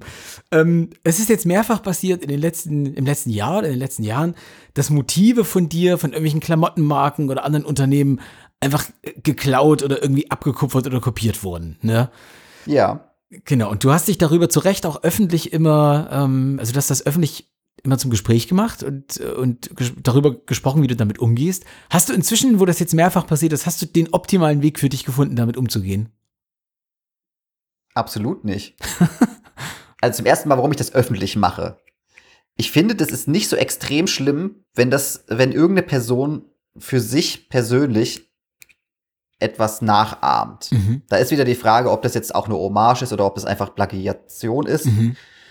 oder ob diese Person überhaupt benennt, wo sie dann die Inspiration her hat oder nicht. Mhm. Und dann ist natürlich wiederum auch die Frage, ist es inspiriert, ist es exakt geklaut oder kann man sagen, dass das noch so frei interpretiert ist, dass es nur ähnelt? Und diese Unterscheidung muss man jedes Mal machen, natürlich, Ja, meiner Meinung ja. Also okay, sagen wir erstmal die Unterscheidung von davon, äh, ob es jetzt ein Plagiat ist, ob es jetzt exakt inspiriert ist und es nachzuweisen ist, mehr oder minder, oder ob es wirklich nur äh, nahezu ähnlich ist. Da würde ich dann jedes Mal unterscheiden. Ich habe jetzt schon, also mittlerweile ist es auch so, dass ich öfter mal äh, Nachrichten bekomme auf Instagram, wo mir Leute dann äh, Sachen schicken und sind dann so, ach guck mal, das sieht ja aus wie von dir schon wieder. hä? Ja. Aber da hat, hat schon wieder jemand geklaut. Ja. Und da bin ich dann oft, oft so, wo ich mir denke so, nee, das ist zwar auch eher so, so, so eine flächige Fläche, Ja. es ist schon sehr wobbelig alles. Das kann schon gut sein, dass diese Person meine Arbeiten gesehen hat, aber das kann auch einfach Zufall sein. Ja. Das ist ja nicht so, dass ich die einzige Person bin, die jetzt, äh, die jetzt äh, Arbeiten macht, die äh, äh, flächig sind. Ja, es ist ja in deinem Fall wahrscheinlich auch eher so, also ich habe so das Gefühl, dass du einen Stil, äh, so, einen, so einen Zeitgeist-Stil sogar mitgeprägt hast, den man jetzt schon auch, ähm, den man schon auch häufiger sieht, aber dass du schon einer der, der Frontrunner einfach bist, der das so mitentwickelt hat. Okay, das weiß ich nicht. Äh, aber stimmt, also da muss man, da muss man sicherlich klar unterscheiden, ja. Also das, da muss ich erstmal sagen, da ist die Unterscheidung. Ähm, dann kam es jetzt schon vor, dass, irgend, dass ich halt irgendwelche, der nächste Punkt, dass ich irgendwelche Konzertflyer, Partyflyer gesehen habe. Die haben dann einfach äh, eins zu eins mein Bild rauskopiert Ach krass. und auf irgendeinen Flyer gesetzt und dazu eine andere Schrift drunter gesetzt. ja. Das ist natürlich absolut daneben. Hm. Das mache ich dann halt öffentlich natürlich. Dann kam es auch schon, und wie gesagt, und dann gibt es dann noch diesen anderen Punkt, wo ich klar sagen würde, dass das schon von mir mehr als inspiriert ist Ja. und auch kommerziell genutzt wird. Das ist ja auch immer die Sache nochmal. Mhm. Und wenn irgendjemand Geld mit den Arbeiten macht und ich äh, das sehr, sehr starke Gefühl habe, dass da nicht, dass da sehr stark auf meine Sache geguckt wurde, dann finde ich das äh, halt nicht okay, Mhm. weil ich weiß nicht. Man kann natürlich wiederum sagen, ich glaube, das kommt auch von vielen Leuten, die eher aus dem Grafikdesign-Bereich kommen. Da bist du halt eher wie so ein Werkzeug. Die arbeiten halt eher wie mit so einem Werkzeugkasten. Ja. Das sind oft Leute, die nehmen sich dann Schriften, die nehmen sich ein paar Fotos, bauen das zusammen. Das ist auch, das muss man auch erstmal lernen. Ich ja, Ja. bin ja, ich bin ja auch in dem Bereich drinne. Ähm, aber die haben eine, ein anderes Verständnis für den Umgang mit Bildern teilweise, Mhm. Weil die das eher als ein Sammelsurium aus Sachen sehen, die sie finden und zusammenbauen können, äh, während Illustration eher aus so einer aus dem Gefühl einer eigenen Schöpfung herauskommt. Ja, ja. Also du meinst, da, da ist vielleicht gar nicht so sehr das Bewusstsein da für so eine eigene Kreation oder, oder, oder was so ein Bild für, ja, was so ein Bild eigentlich bedeutet, für den das gemacht hat. Ich glaube, diese Idee von Everything is a Remix, Ja, die muss man genauer betrachten. Ich finde, das stimmt zwar grundsätzlich, natürlich kann ich nichts Neues in einem luftleeren Raum schaffen, mhm, mhm. No pun intended. äh, sorry. äh, natürlich kann ich nichts in einem luftleeren Raum schaffen, aber und ich habe natürlich meine Dinge um mich herum, die mich äh, beeinflussen, etc. Ja. Aber da muss man sich ja darüber bewusst werden, was das ist. Wenn ich das einfach nur so hinnehme, dass das ja alles sowieso keinen Wert hat, Mhm. weil die Dinge ja sowieso einfach frei verfügbar sind Ja. und nutzbar sind. Ich finde, damit entwertet man auch die eigene Arbeit dann so ein bisschen. Mhm. Also äh, everything is a remix, aber das heißt ja nicht, dass man aus diesen Dingen nix, nichts schaffen kann, was in sich trotzdem neuer ist als manch andere Sachen. Ja, richtig. Weißt du, was ich meine? Ja, ja, ja. Also, also, also wahrscheinlich, dass man, dass man sich natürlich von Einflüssen inspirieren lassen soll und das auch mit in die Arbeit einfließen soll, aber es muss einen Punkt erreichen, an dem es so neu ist, dass man, also dass es, dass es, dass es auf jeden Fall zu einer eigenen Kreation wird. Ja, genau. Äh, ich glaube, ich habe mich gerade ein bisschen Labyrinth hier reingeredet. ähm, Das ist völlig okay. Also für mich wird es zum Problem, wenn das kommerziell genutzt wird und dann ist halt wiederum die Frage, Ja, nur zu. also als Beispiel ähm, war ich in einem Pitch drin für einen Kunden aus dem Ausland, für ein Restaurant oder für eine neue Gründung von einer kleinen Kette. Und da war ich im Pitch drin und habe dann mein Angebot geschrieben und meine Konditionen genannt, äh, die meiner Meinung nach eigentlich relativ nachvollziehbar waren. ja. Äh, daraufhin kam aber die Antwort mehr oder minder, dass die, dass es denen zu undurchsichtig ist, wie ich es genau benannt habe oder sowas. Ja. Aber ich habe es einfach nur sehr genau benannt, wenn ich mich recht erinnere. Und die haben dann nur geschrieben, na ja, wir, wir, wir machen es mit einem anderen äh, Illustrator zusammen. Ja. Ähm, Wo ich auch noch meinte, so, ja, okay, von mir aus Daily Business ist halt ja, ja. so. Äh, Im Endeffekt haben sie dann aber mit einem Illustrator zusammengearbeitet, der eigentlich, der mich dann, der meinen Ah, Stil kopiert hat, ja. obwohl er eigentlich einen ganz anderen Stil Oh, hat. okay. Ich habe das auch noch mal nachgeguckt. Ja, verstehe. Äh, und ich finde, dann wird's dann schon schwierig. Das waren jetzt nicht eins zu eins Kopien meiner Arbeit, Ja. aber von, den, von der Formsprache her halt eine Wow. Umsetzung, die schon sehr daran erinnert hat, die meiner Meinung nach mh, einige Probleme hatte, weil sie einfach nicht so sonderlich rund aussah, meiner Meinung nach im Endeffekt. Ja, wenn das nicht sein, sein Hausstil war. Ja. Aber man hat es auf jeden Fall gesehen. Okay. Ähm, Ja, das ist natürlich frech. Ja, das ist halt einfach nur nicht nur frech, das ist halt auch vor allem, äh, da werde ich ja vor allem um Geld betrogen. Ja, ja, genau, genau. So, so, das geht ja dann in den Bereich, wo, wo dir einfach Geld flöten geht, das dir quasi zugestanden hätte. Ja. Wie, wie reagiert man auf sowas? Wie geht man damit um? ja. Du hast es ja schon angesprochen. Ich habe es jetzt immer so gemacht, dass ich es einfach öffentlich geteilt habe. Mhm. Und fruchtet das? Also gibt es dann den, den Shitstorm, den man sich wünscht? Oder entschuldigen die sich? Der kommt die, schon manchmal vor. Ja, Äh, ja, der Shitstorm, Shitstorm kommt schon manchmal vor.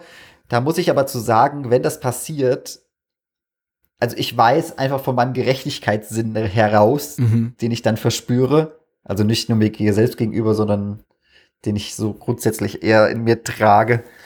Ich will das einfach nicht liegen lassen. Ich denke mir dann, okay, wenn sowas schon passiert, ja, dann will ich das auch öffentlich machen, Mhm. damit dann wenigstens irgendeine Gegenreaktion kommt. Wenn diese Gegenreaktion kommt, muss ich aber auch dazu sagen, geht es mir emotional oft sehr schlecht, weil mich das extrem unter Druck Ja, setzt und verstehe. unter Stress setzt, verstehe. weil ich dann so mitbekomme, okay, fuck, äh, Du hast hier was losgetreten, was sich verselbstständigt. ja, da passiert jetzt halt was, auf, worauf ich dann wiederum eigentlich reagieren müsste Ja. nochmal. Äh, das ist schon sehr, sehr anstrengend. Aber ich kann das einfach nicht stehen lassen. Mir geht das wirklich, mich regt das dann doch irgendwie zu sehr auf. Ähm, ja, im Endeffekt Konsequenzen ist schwer zu sagen. Grundsätzlich müsste ich wahrscheinlich im Endeffekt einen Anwalt mir nehmen. Da ist dann halt die Frage, ob das äh, mir den Stress wert ist, Ja. das Geld wert ist, Ja, was es bisher nicht war. ja. Wenn, jetzt, wenn ich jetzt, wenn ich jetzt mal, ja, also wenn ich jetzt von einer riesigen Marke äh, komplett kopiert werden würde, dann wäre wär dieser Schritt natürlich auch mal da. Mhm. Ja, im Endeffekt kommen sie leider dann doch ein bisschen damit durch. Ähm, aber ich kann zumindest, bis, zumindest ein bisschen Rufschädigung betreiben. So eine kleine Gerechtigkeit wenigstens.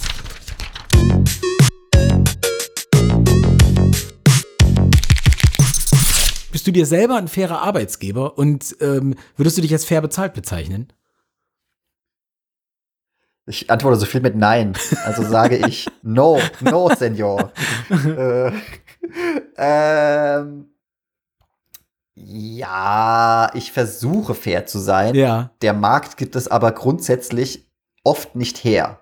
Ich würde es mal so antworten. Ja, also jetzt aber auch, auch in Bezug auf, auf Arbeitszeiten und Freizeit und Work-Life-Balance Ach und sowas. Gott, nee. Ich bin totaler Trottel, was sowas anbelangt. Wirklich. Ja, okay. Äh, also ich kenne viele Kollegen, die sehr viel strukturierter arbeiten, als es bei mir der Fall ist. Ja. Ich hätte gerne mehr Struktur, das sage ich ganz klar. Vor allem mit dem Weltgeschehen momentan merke ich mehr und mehr, dass mir das, glaube ich, ein bisschen mehr Stabilität geben könnte, Ja. weil mich das äh, dann doch manchmal etwas über die letzten Monate doch sehr aus der Bahn gerissen hatte. Mhm. Ähm, nee, ich bin kein guter Arbeitgeber mir selbst gegenüber. Also ich versuche fair, mich fair zu bezahlen. Wie gesagt, der Markt gibt es nicht unbedingt her. Oder was heißt, der Markt gibt es nicht her? Der Markt will es nicht hergeben. Er könnte schon, wenn er wollte. Ich hätte gerne ein bisschen mehr Struktur. Also was ich jetzt natürlich angefangen habe, ist, ich gehe jetzt mal wieder mittlerweile mehr ins Atelier. Das ist jetzt auch wieder ein bisschen easier, dadurch, ja, dass Corona natürlich komplett verschwunden ist mittlerweile. Über Nacht. äh, über Ja. Nacht. Hex, Hex. Nee, aber dadurch, dass die Sachen jetzt ein bisschen normaler laufen, obwohl sie das wahrscheinlich nicht in dem Maße tun sollten, vielleicht, Ja. äh, wie sie momentan laufen. Ähm, dadurch gehe ich jetzt mal wieder öfter ins Atelier ähm, und versuche einfach so ein bisschen Trennung von, ein bisschen mehr Trennung von zu Hause und Arbeiten zu haben. Ja. Ja. Das ist ja schon mal ein guter, also das ist ja schon mal ein guter erster grundlegender Schritt, dass man sagt, man, äh, man, man schafft eine räumliche Trennung zwischen Arbeit und Privaten. Genau, also ich habe zu Hause auch noch einen ganz kleinen Raum, äh, wo ich mich auch noch hinsetzen kann. Mhm. zusätzlich, äh, aber grundsätzlich ist diese Trennung, glaube ich, schon um einiges besser als äh, wenn ich jetzt nur den Raum zu Hause hätte. Ja, verstehe. Aber ich bin, nee, ich bin, ich bin ein bisschen frustriert natürlich, was äh, Bezahlung anbelangt und lass mich auch nicht mehr auf alles ein. Ja. Das ist jetzt natürlich für, für, für junge Kreativen, für BerufseinsteigerInnen ist das jetzt natürlich eine, ähm, eine, eine, eine deprimierende Aussicht, weil wenn man so in deine Kundenliste schaut, also da sind ja Kunden, aber so, also viel größer geht's ja da nicht mehr. Also da stehen ja so, so Titel wie Google drinne. Und wenn man so denkt, ja, wo, wo kann man so hinkommen, wo ist die gläserne Decke, dann sind das ja schon die Marken, an die man denkt. Ja, ja, das ist natürlich jetzt also eine düstere Aussicht, ne? ja, ach, ich will das, ich will das nicht auch nicht so negativ benennen. Äh, wir haben ja gerade mal kurz, äh, wir hatten auch schon drüber geredet, äh, dass es natürlich viele Leute gibt, die absolut super mega happy mit all ihren Kunden sind. Ja, richtig. Wahrscheinlich bin ich einfach nur, zu, wahrscheinlich bin ich einfach nur zu kritisch mit vielen Dingen. Ja. Ähm, ich bin natürlich auch extrem froh und weiß auch, dass es mal wieder Privileg hoch 10 ist, dass ich überhaupt diese Kundenliste habe. Ich bin auch absolut froh und ich muss auch sagen, ich habe, äh, wenn ich mir angucke, was teilweise Kollegen, Kolleginnen aus anderen Bereichen für Jobs machen müssen, die wirklich, wo man nicht mal mehr im Ansatz irgendein Herz dahinter haben kann, Ja. äh, oder dahinter stehen kann, was, weil es einfach nur so todeslangweilig ist. Da weiß ich ja, dass ich extrem froh sein kann, dass ich diesen, dass ich dieses Privileg habe, überhaupt diese Kundenliste haben zu können. Vielleicht bin ich auch ein bisschen zu antikapitalistisch eingestellt, als dass ich äh, mich dann selber immer so abfeiert, dass ich jetzt diese oder jene Kunden habe.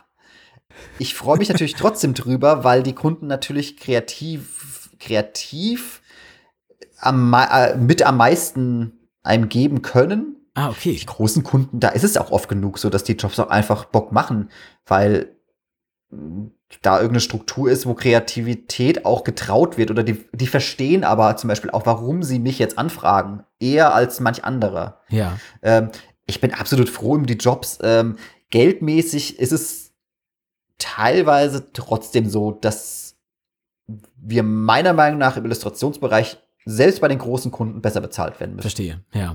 Gibt es, äh, aber ist es bei dir auch so, es gibt ja manchmal so dieses ungeschriebene Gesetz in, in, im Freiberuflertum, dass man sich die fehlende Leidenschaft bei einem Projekt einfach mit Geld ausbalancieren lässt. So. Ist das was, was du auch irgendwie, also kannst du das bestätigen oder ist das bei dir Ich so? glaube, das, ich, ja, ich glaube, das ist die, ja, das ist ja auch wieder Privileg im Endeffekt. Ja, ja, also, klar. wenn du jetzt ein junger Gestalter bist, dann, Ja. äh, ja, was hast du denn dann für eine Wahl? Also, ich muss sagen, ich habe am Anfang, als ich freiberuflich wurde, da habe ich einfach, ich habe dann nicht unbedingt so mega schlimme Jobs angenommen, Mhm. habe aber auch meinen Lebensstil ganz schön runtergefahren. Also, der ist allgemein, ich bin allgemein kein sonderlicher Konsummensch. Äh, Ich habe allgemein einen Lebensstil, der relativ äh, gediegen ist. Ich brauche nicht so extrem viel Geld für Mhm. meinen Lebensstil. Also abgesehen davon, dass ich in Frankfurt wohne und äh, hier Mietpreise des Wahnsinns herrschen.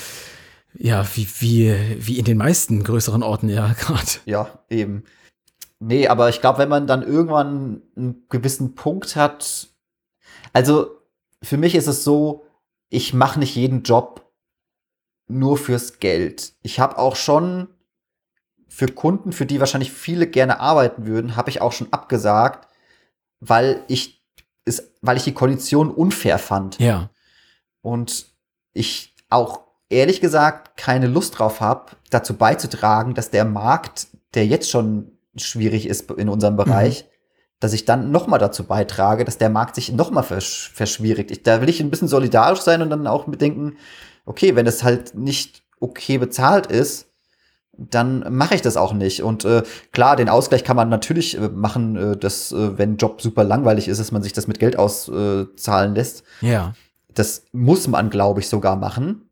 Aber das ist dann oft eher so ein Job im Jahr, wo ich das auch wirklich zulasse. Es, aber dazu muss man natürlich auch sagen, die Jobs kommen natürlich immer in so Schwellen, also, ähm, also in so äh, Wellen, nicht Mhm. Schwellen. Mhm.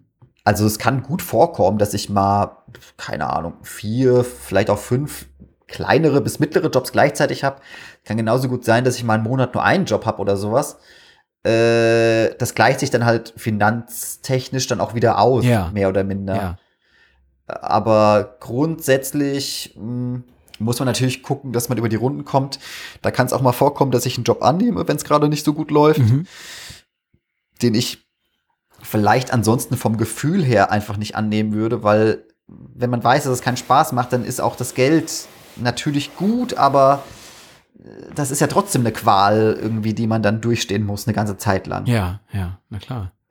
Und äh, da ist mir meine Lebenszeit etwas wichtiger, als dass ich jetzt irgendwie ein paar tausend Euro mehr Sicherheit habe irgendwie. Also ich glaube, man braucht in unserem Bereich auf jeden Fall eine gewisse, einen gewissen Puffer, Mhm.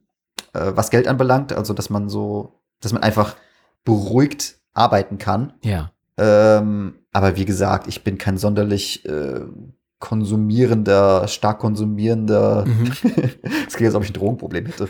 äh, ich bin kein sonderlich stark konsumierender Mensch. Ja. Ähm, aber ja, keine Ahnung. Ich muss meine Miete zahlen, ich muss mein Essen zahlen und wenn dann was bei rumkommt noch, dann bin ich eigentlich okay damit. Ja. Aber ich finde es halt gesamtgesellschaftlich unfair, wenn unser Bereich so schlecht bezahlt ist. Und ja, diese Balance zwischen den verschiedenen Bereichen, zwischen Geld und Spaß, im besten Fall kommt beides zusammen. Ja. Na klar. Und im Endeffekt gucke ich, wie mein Konto aussieht und dann sage ich ja oder nein. Also das ist so eher die Devise. Du hast gerade schon mal das, das Wort Sicherheit eingebracht. Du hast in einem anderen, äh, in einem Interview oder in so einer Art Feature gesagt, dass das schon, äh, also dass du schon den Rest deines Lebens das machen willst, was du gerade machst. Gibt dir das auch eine, also wenn du jetzt, sag ich mal, 10, 20 Jahre weiter denkst, ne? Also ist, kannst du dir vorstellen, das genauso zu machen? Hast du da eine, verspürst du da auch so eine gewisse Sicherheit oder ähm, macht dir das irgendwie Sorgen? So, werden wir von der KI abgelöst oder wirst du von Jüngeren abgelöst oder, oder Ah, ja, spannend. ne? Ja, das mit der KI habe ich, hab ich letztens erst einen Beitrag auf, äh, wow, ich glaube, ich habe kurz auf Facebook geguckt. Ja. Oder, äh, Oder- Hallo, liebe Teens und Tweens. Da habe ich jetzt natürlich auch, einen, Äh. auch einen krassen Topf nochmal aufgemacht. Also so ein extremes Sicherheitsgefühl habe ich nie. Ich glaube, ich bin immer so ein bisschen, ja, ich mache immer, ich glaube, ich bin ein Mensch, der sich immer so ein bisschen zu viele Gedanken Ja. bei manchen Sachen gemacht hat oder macht. Was heißt Sicherheitsgefühl? Ähm, nee, ich glaube, eine Sicherheit habe ich absolut nicht. Ich glaube auch, ich glaube auch, die meisten Menschen haben etwas zu viel Vertrauen in diese Sicherheit der Welt, der, die aber auch so langsam bröckelt durch unsere Welt geschehen. Glaube, Thema KI, ich denke nicht, dass wir in jeglicher Hinsicht abgelöst werden. Ich habe jetzt natürlich auch letztens einen Beitrag gesehen, wo es darum ging, dass irgendwelche KIs mittlerweile durch irgendwelche Schlagworte Illustrationen erstellen können, wo man dann eingibt, äh, eine Katze springt auf ein, ein äh, ja, Pilz und dabei explodiert äh, der Mond. Und dass das dadurch, durch diese Schlagworte so eine KI äh, das dann zusammensetzen kann, die es ja scheinbar schon gibt Genau. die aber noch verbessert werden wird und was weiß ich. ich denke, diese Art von KI, die wird für bestimmte Bereiche anwendbar sein. Zum Beispiel kann ich mir vorstellen, dass kleinere Zeitschriften, die kein großes Budget haben, auf sowas zurückgreifen könnten. Allerdings glaube ich, dass hinter Illustration doch ein gewisser größerer Bereich steht, den viele Leute, die jetzt nicht direkt aus dem Bereich kommen, vielleicht nicht unbedingt sehen. Das heißt, alleine schon sowas wie Konzeption äh, und Herangehensweise, wie Ideen überhaupt funktionieren, weil es ja. ist natürlich nicht so, dass jede Idee, äh, dass jeglicher Illustrationsstil mit dem gleichen Mitteln funktioniert. Also da sind ja auch verschiedene Denkmuster dahinter die, und Ausdrucksmuster natürlich auch. Deswegen, ich glaube, diesen menschlichen Faktor da komplett rauszudenken, das wird nicht in allen Bereichen stattfinden. Ich glaube schon, dass die KI so ein paar Sachen übernehmen wird. Ähm, ich denke aber, die Leute wollen auch so ein bisschen sehen, dass da irgendein Mensch hinter sitzt, der irgendwas gestaltet hat. Mhm. Also zumindest, das wird nicht in allen Bereichen der Fall sein, aber ich, was ich mir gut vorstellen kann, ist, dass, und das finde ich leider eine etwas furchtbare Vorstellung, weil ich muss sagen, das geht mir jetzt schon ziemlich auf den Keks, ähm, dass der Künstler oder der Gestalter mehr in den Fokus rücken wird gleichzeitig. Okay. Das heißt, dass man dann auch diesen Mensch dahinter Stecker sehen wird, wie es momentan auf TikTok ja schon der Fall ist, wo du die ganze Zeit irgendwelche Videos siehst, wie Leute, wo es nicht mehr darum geht, überhaupt um das Kunstwerk an sich, sondern eigentlich nur noch um den, Schaffen, um den Schaffensprozess ja, des, des, ja. des Werks. Ja, mir, ist, mir fällt auch immer öfter auf, also immer, immer mehr, mehr Gestalter oder so entwickeln sich jetzt zu so, zu so Social Media Persönlichkeiten. Mhm die dann irgendwie auch, äh, auch mit sich selber so kleine Memes machen oder, oder Tutorials äh, posten, wie sie ihren Stil irgendwie durchziehen oder sowas. Ähm, ich habe auch die Befürchtung, dass das, dass das, ja, dass das immer stärker in den Fokus rücken wird und vielleicht irgendwie ähm, ja, also kein Muss wird, aber äh, ja ein wichtiger Faktor auf jeden Fall bei der Auswahl von Illustratorinnen. Ja, ich kann es mir auch ein bisschen vorstellen. Ich also ich muss aber sagen, ich finde das todeslangweilig. Also ich, ich gucke mir hin und wieder das mal gerne an, um ja. zu sehen, ah wow, okay, so und so funktioniert das. Da reicht mir dann aber auch ehrlich gesagt so ein, zwei Videos im Feed. Hm. Ich finde das einfach irgendwie, also wie viel soll man denn in dem Beruf noch machen, ganz ehrlich? Also wir, also wir sind ja als Freelancer schon komplett überfordert mit allem. Ja. Also wir müssen die ganze, wir müssen ja Management machen, wir müssen künstlerisch arbeiten, wir müssen dies und das machen. Und jetzt auch noch Self-Promotion. Self äh, Self-Promotion ohne Ende auch noch dazu ja. äh, und Influencer werden. Ja. Also an irgendeinem Punkt denke ich mir auch nur, puh, ganz ehrlich, da ist der Burnout aber auch schon vorgeschrieben. ja, wobei man dazu sagen muss, dass du das, äh, das Social Media Game ja relativ gut äh, durchgespielt hast. Also ich, ich würde fast sagen, ähm, Benedikt, greif nochmal. Äh, ja, finde ich schon, pass auf, greif mal in die Kiste und hol dir den vierten und letzten Gegenstand raus. Okay, ich dachte mir nur kurz, wir können noch einmal kurz, äh, bevor ja. ich das aufmache, wir können natürlich noch mal kurz drüber reden, wie ich mir meinen Beruf vorstelle. Ah ja, unbedingt, noch unbedingt. Weiter, abgesehen von KI. Ja, mach das äh, gerne noch, bevor wir das Ding auspacken. Unbedingt, ja. Okay, dann mache ich das ganz schnell. Ja, weil ich muss sagen, äh, der ganze Illustrationsbereich, mir macht das alles nach wie vor super viel Spaß grundsätzlich. Ich habe mich aber tatsächlich in letzter Zeit sehr, sehr stark für Film mehr und mehr interessiert. Oh. Und ich äh, gucke mir sehr, sehr viele Analysevideos an. Ja. Und sehr viele äh, Theorie-Dinge. Ähm, ich habe jetzt gerade erst, äh, ich, momentan lese ich noch ein äh, Filmtheoriebuch und ich habe gerade erst ein Buch über die Filme von äh, Michael Haneke gelesen. Ja. Weil ich den momentan äh, schon sehr spannend finde. Mhm, mh. Und ja, ich, äh, also nebenbei schreibe ich jetzt auch äh, so ein bisschen Drehbuch mit einem Freund, der Film ah, macht. Das ist spannend. Ich wollte nämlich gerade sagen, also, das, ähm, also dass das bei mir auch irgendwann eingesetzt hat, so diese krasse Leidenschaft für Film und, und, und wie er entsteht. Und ich auch irgendwann angefangen habe, so Drehbücher zu lesen und mir das wahnsinnig viel mhm. beigebracht hat. So. Also auch über einfach über, ja, über Ideenfindung und, äh, und, und Storytelling und sowas, was ja auch äh, in unser Berufsfeld mit einfällt. Ja, aber in einer sehr, sehr viel äh, reduzierteren oder äh, klarer mhm äh, zusammengestauchteren Variante wahrscheinlich, weil ja. das ist nämlich genau der Punkt, was ich an, was ich an Filmen momentan so spannend finde, ist einfach, wie man halt viel, viel komplexere Dinge noch erzählen kann. Ja. Das könnte man jetzt mit, mit Graphic Novels vielleicht auch tun. Mhm. Äh, das ist mir ehrlich gesagt, aber ich glaube, da könnte ich einfach nicht so viel Leidenschaft reinstecken, dass ich das durchziehen könnte, tatsächlich. Ah, okay. Ganz persönlich einfach. Ja. Aber so Film, das interessiert mich schon gerade sehr. Und äh, okay. Ja, ich glaube, ich glaube, was ich mehr und mehr gemerkt habe, ist, dass mein Bild von der Welt, dass das irgendwie so ein bisschen gewachsen ist über die Jahre.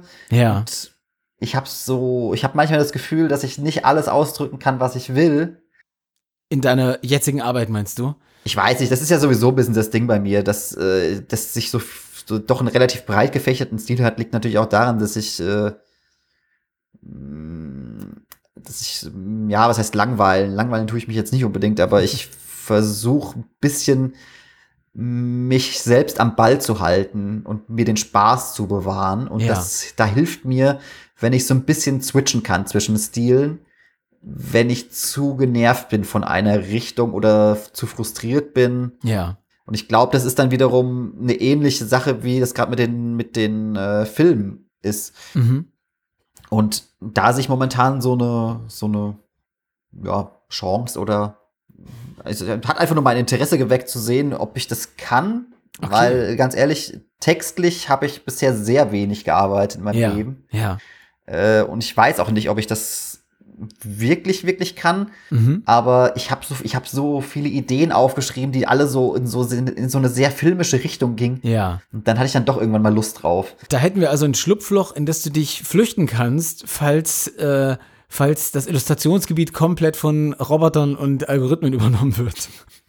Bis der Algorithmusfilm kommt. Ja, oh Gott, genau, ja, das kommt ja auch noch. Früher oder später. Willst du ganz schnell, Das vierte aufmachen. nee, was, äh, Ah, nee. sag mir vorher noch, was war denn der letzte Film, der dich begeistert hat? Oh Gott, lass mich kurz in meine App reingucken. In Letterboxd oder wo hast du das? Äh, So ist es, mein guter, mein Sehr guter gut. Freund. sehr gut. Ich habe gerade auf Letterboxd fünf Sterne verteilt. Das habe ich seit Jahren nicht mehr gemacht. Ich weiß auch wofür. Ja, Everything Everywhere All at Once, denke ich mal. ja, tatsächlich, ja, tatsächlich.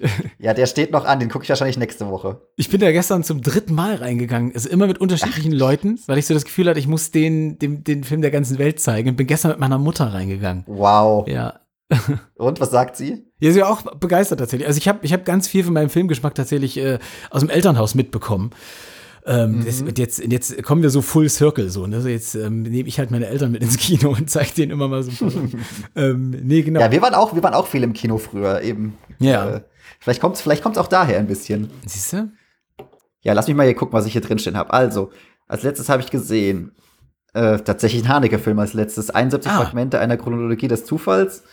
Äh, ja, was soll ich sagen? Mir gefällt jeder Haneke-Film tatsächlich. Okay, ja. Der, was, was ist dein Liebster von ihm? Den Film, den man, glaube ich, gesehen haben sollte, ist eher noch äh, Amour, also Love, Oh ja, mit dem alten Ehepaar. Ja, das stimmt, das stimmt. Aber auch, also, aber ja, auch völlig zermürbend. so.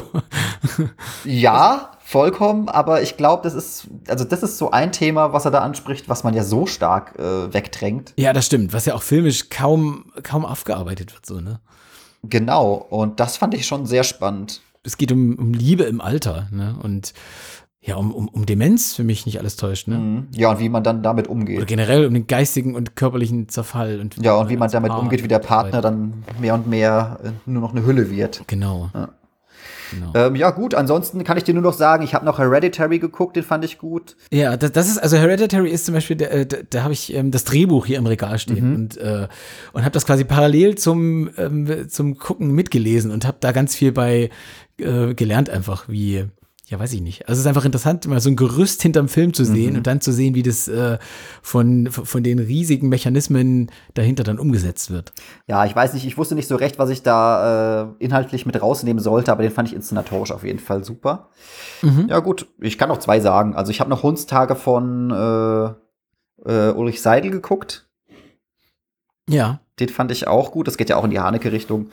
Äh, ja, und gut, als letztes Mal im Kino äh, war ich jetzt in Batman. Ah ja, da war ich tatsächlich auch drin, ja. Den habe ich auch für, für gut befunden, tatsächlich. Gut. Ja, der hatte seine Schwächen, aber, wird, aber das würde zu sehr ins Detail gehen. Aber ja, ich fand den auch gut. Ich fand Batman tatsächlich aus einer, aus einer visuellen äh, Richtung einfach sehr spannend. Also ich fand, das war der erste, es war mal ein Superheldenfilm, der seit langem wieder einen eigenen Look hatte, was ich einfach äh, sehr begrüße. Dass die sich ein bisschen stär stärker voneinander unterscheiden. Hm, Ich muss auch sagen, ich bin ja, was Superheldenfilme anbelangt, komplett raus. Ich habe mich aus diesem ganzen Marvel-Ding. Ja, ich inzwischen auch tatsächlich. Mich, ja, Mir ja. ging das nur noch auf den Keks, weil das einfach nur, weil ich mir nur noch dachte, so, oh Gott, das ist halt wirklich nur noch eine Geldmaschinerie, die dahinter steckt. Und ich kann das einfach nicht ertragen, dass mir, dass mir da irgendwas als cool verkauft werden will. was mir eigentlich nur das Geld aus der Tasche rausziehen soll. Das ging mir zu sehr auf den Keks. Ja, also ich habe irgendwie ab einem bestimmten Punkt gemerkt, dass meine Aufmerksamkeitsspanne nicht mal mehr für die Marvel-Trailer Also ich habe auch die Trailer irgendwann nach anderthalb Minuten ausgemacht, weil ich dachte, ich kann nicht noch so einen CGI-überladenen Explosions, äh, äh, äh, also so eine Explosionseinstellung sehen. Ich, ich kann nicht mehr, lass mich ja. in Ruhe. nee, deswegen habe ich den, den langsamen Ton des, des neuen Batman sehr genossen. Ja, genau, stimmt. Der war sehr ruhig erzählt. Das fand ich auch super. Aber weißt du, was ich mal gerne sehen würde? Ich, und das war auch mal eine Idee, die ich mal irgendwann aufgeschrieben hatte. Ich weiß auch nicht, ob es das schon gibt. Ich habe mhm. auch, ich, ich hab auch Watchmen nicht geguckt, äh, tatsächlich leider bisher. Ja. Aber was ich mal sehen will, ist ein Superheldenfilm, ja. in dem innerhalb der ersten halben Stunde alle Superhelden sterben und die Menschheit komplett darauf, darauf zurückgeworfen wird, dass sie jetzt eigene Methoden entwickeln muss, äh, ein Unheil äh, zu überwinden. Ah, das ist eine fantastische Idee, ja.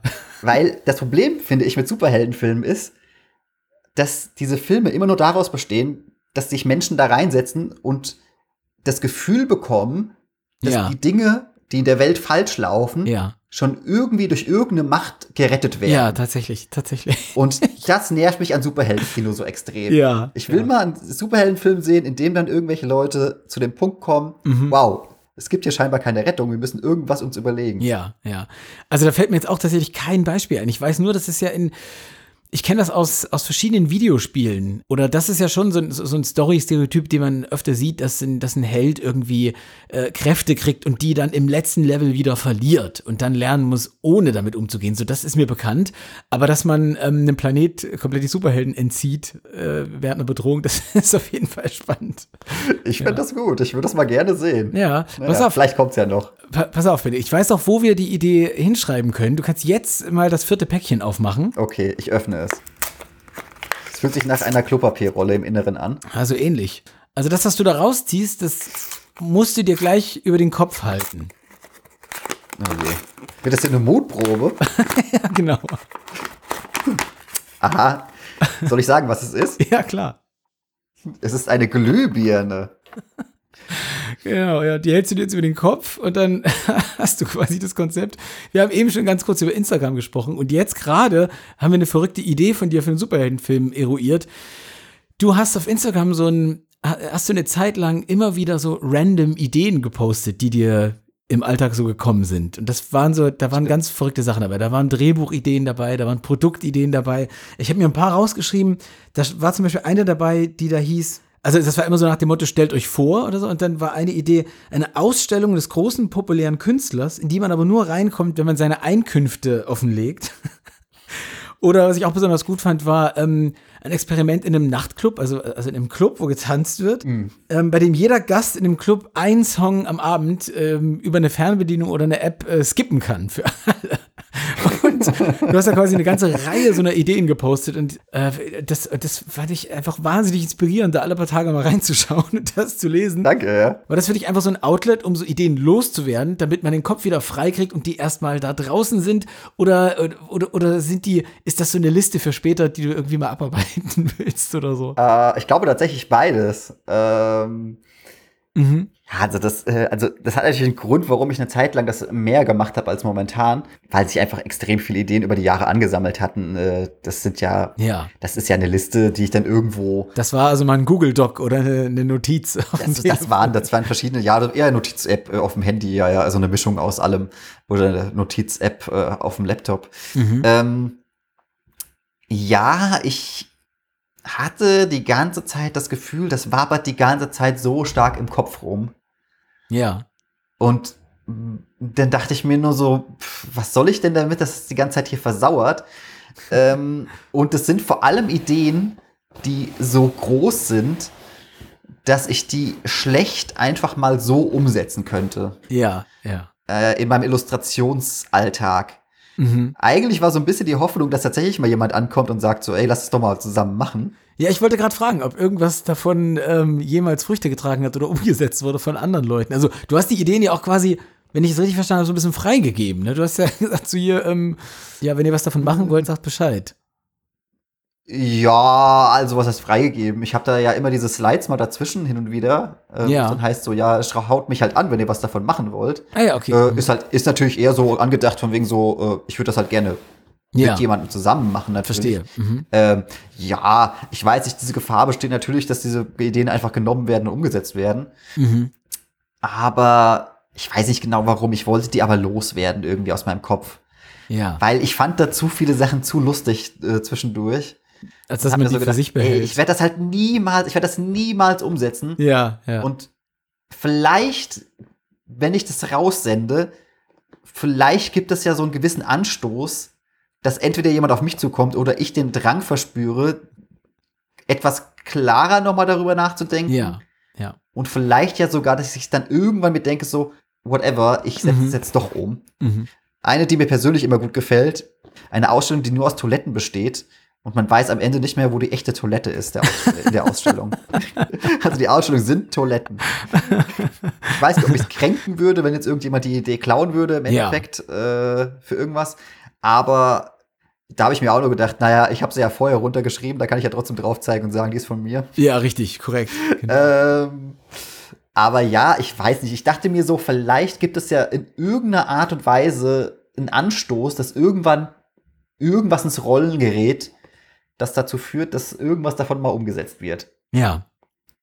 Und ich habe natürlich auch Ideen, es gibt natürlich auch Ideen, äh, wo ich mir dachte, das könnte ich noch hinbekommen, weil die Ideen vielleicht kleiner gedacht sind noch, mhm, mhm, ähm, die ich jetzt auch nicht da reingeschrieben habe. Also ist jetzt nicht so, dass ich jede Idee, die ich habe, da reinballer. Ja. Aber ja, ich habe das eine Zeit lang mal relativ viel gemacht, dass ich die Ideen da reingestreut habe.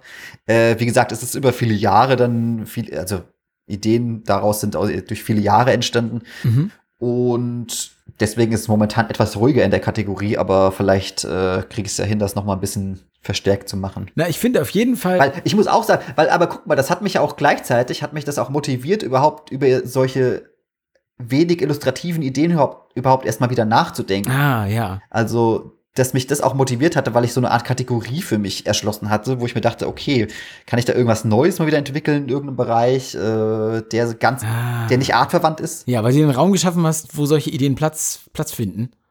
Genau und ich die nicht direkt umsetzen muss, aber ja. zumindest irgendwas habe, wo ich das dann Ach, interessant. platzieren kann. Ja. Na, ich finde ja auf jeden Fall, dass das davon zeugt, dass du ein Verständnis auch für die Plattform Instagram irgendwie hast. Also, weil das hat ja, glaube ich, also da gab es ja wahrscheinlich jede Menge Feedback und es war für mich auch immer super lustig, das mitzulesen und irgendwie darauf zu reagieren.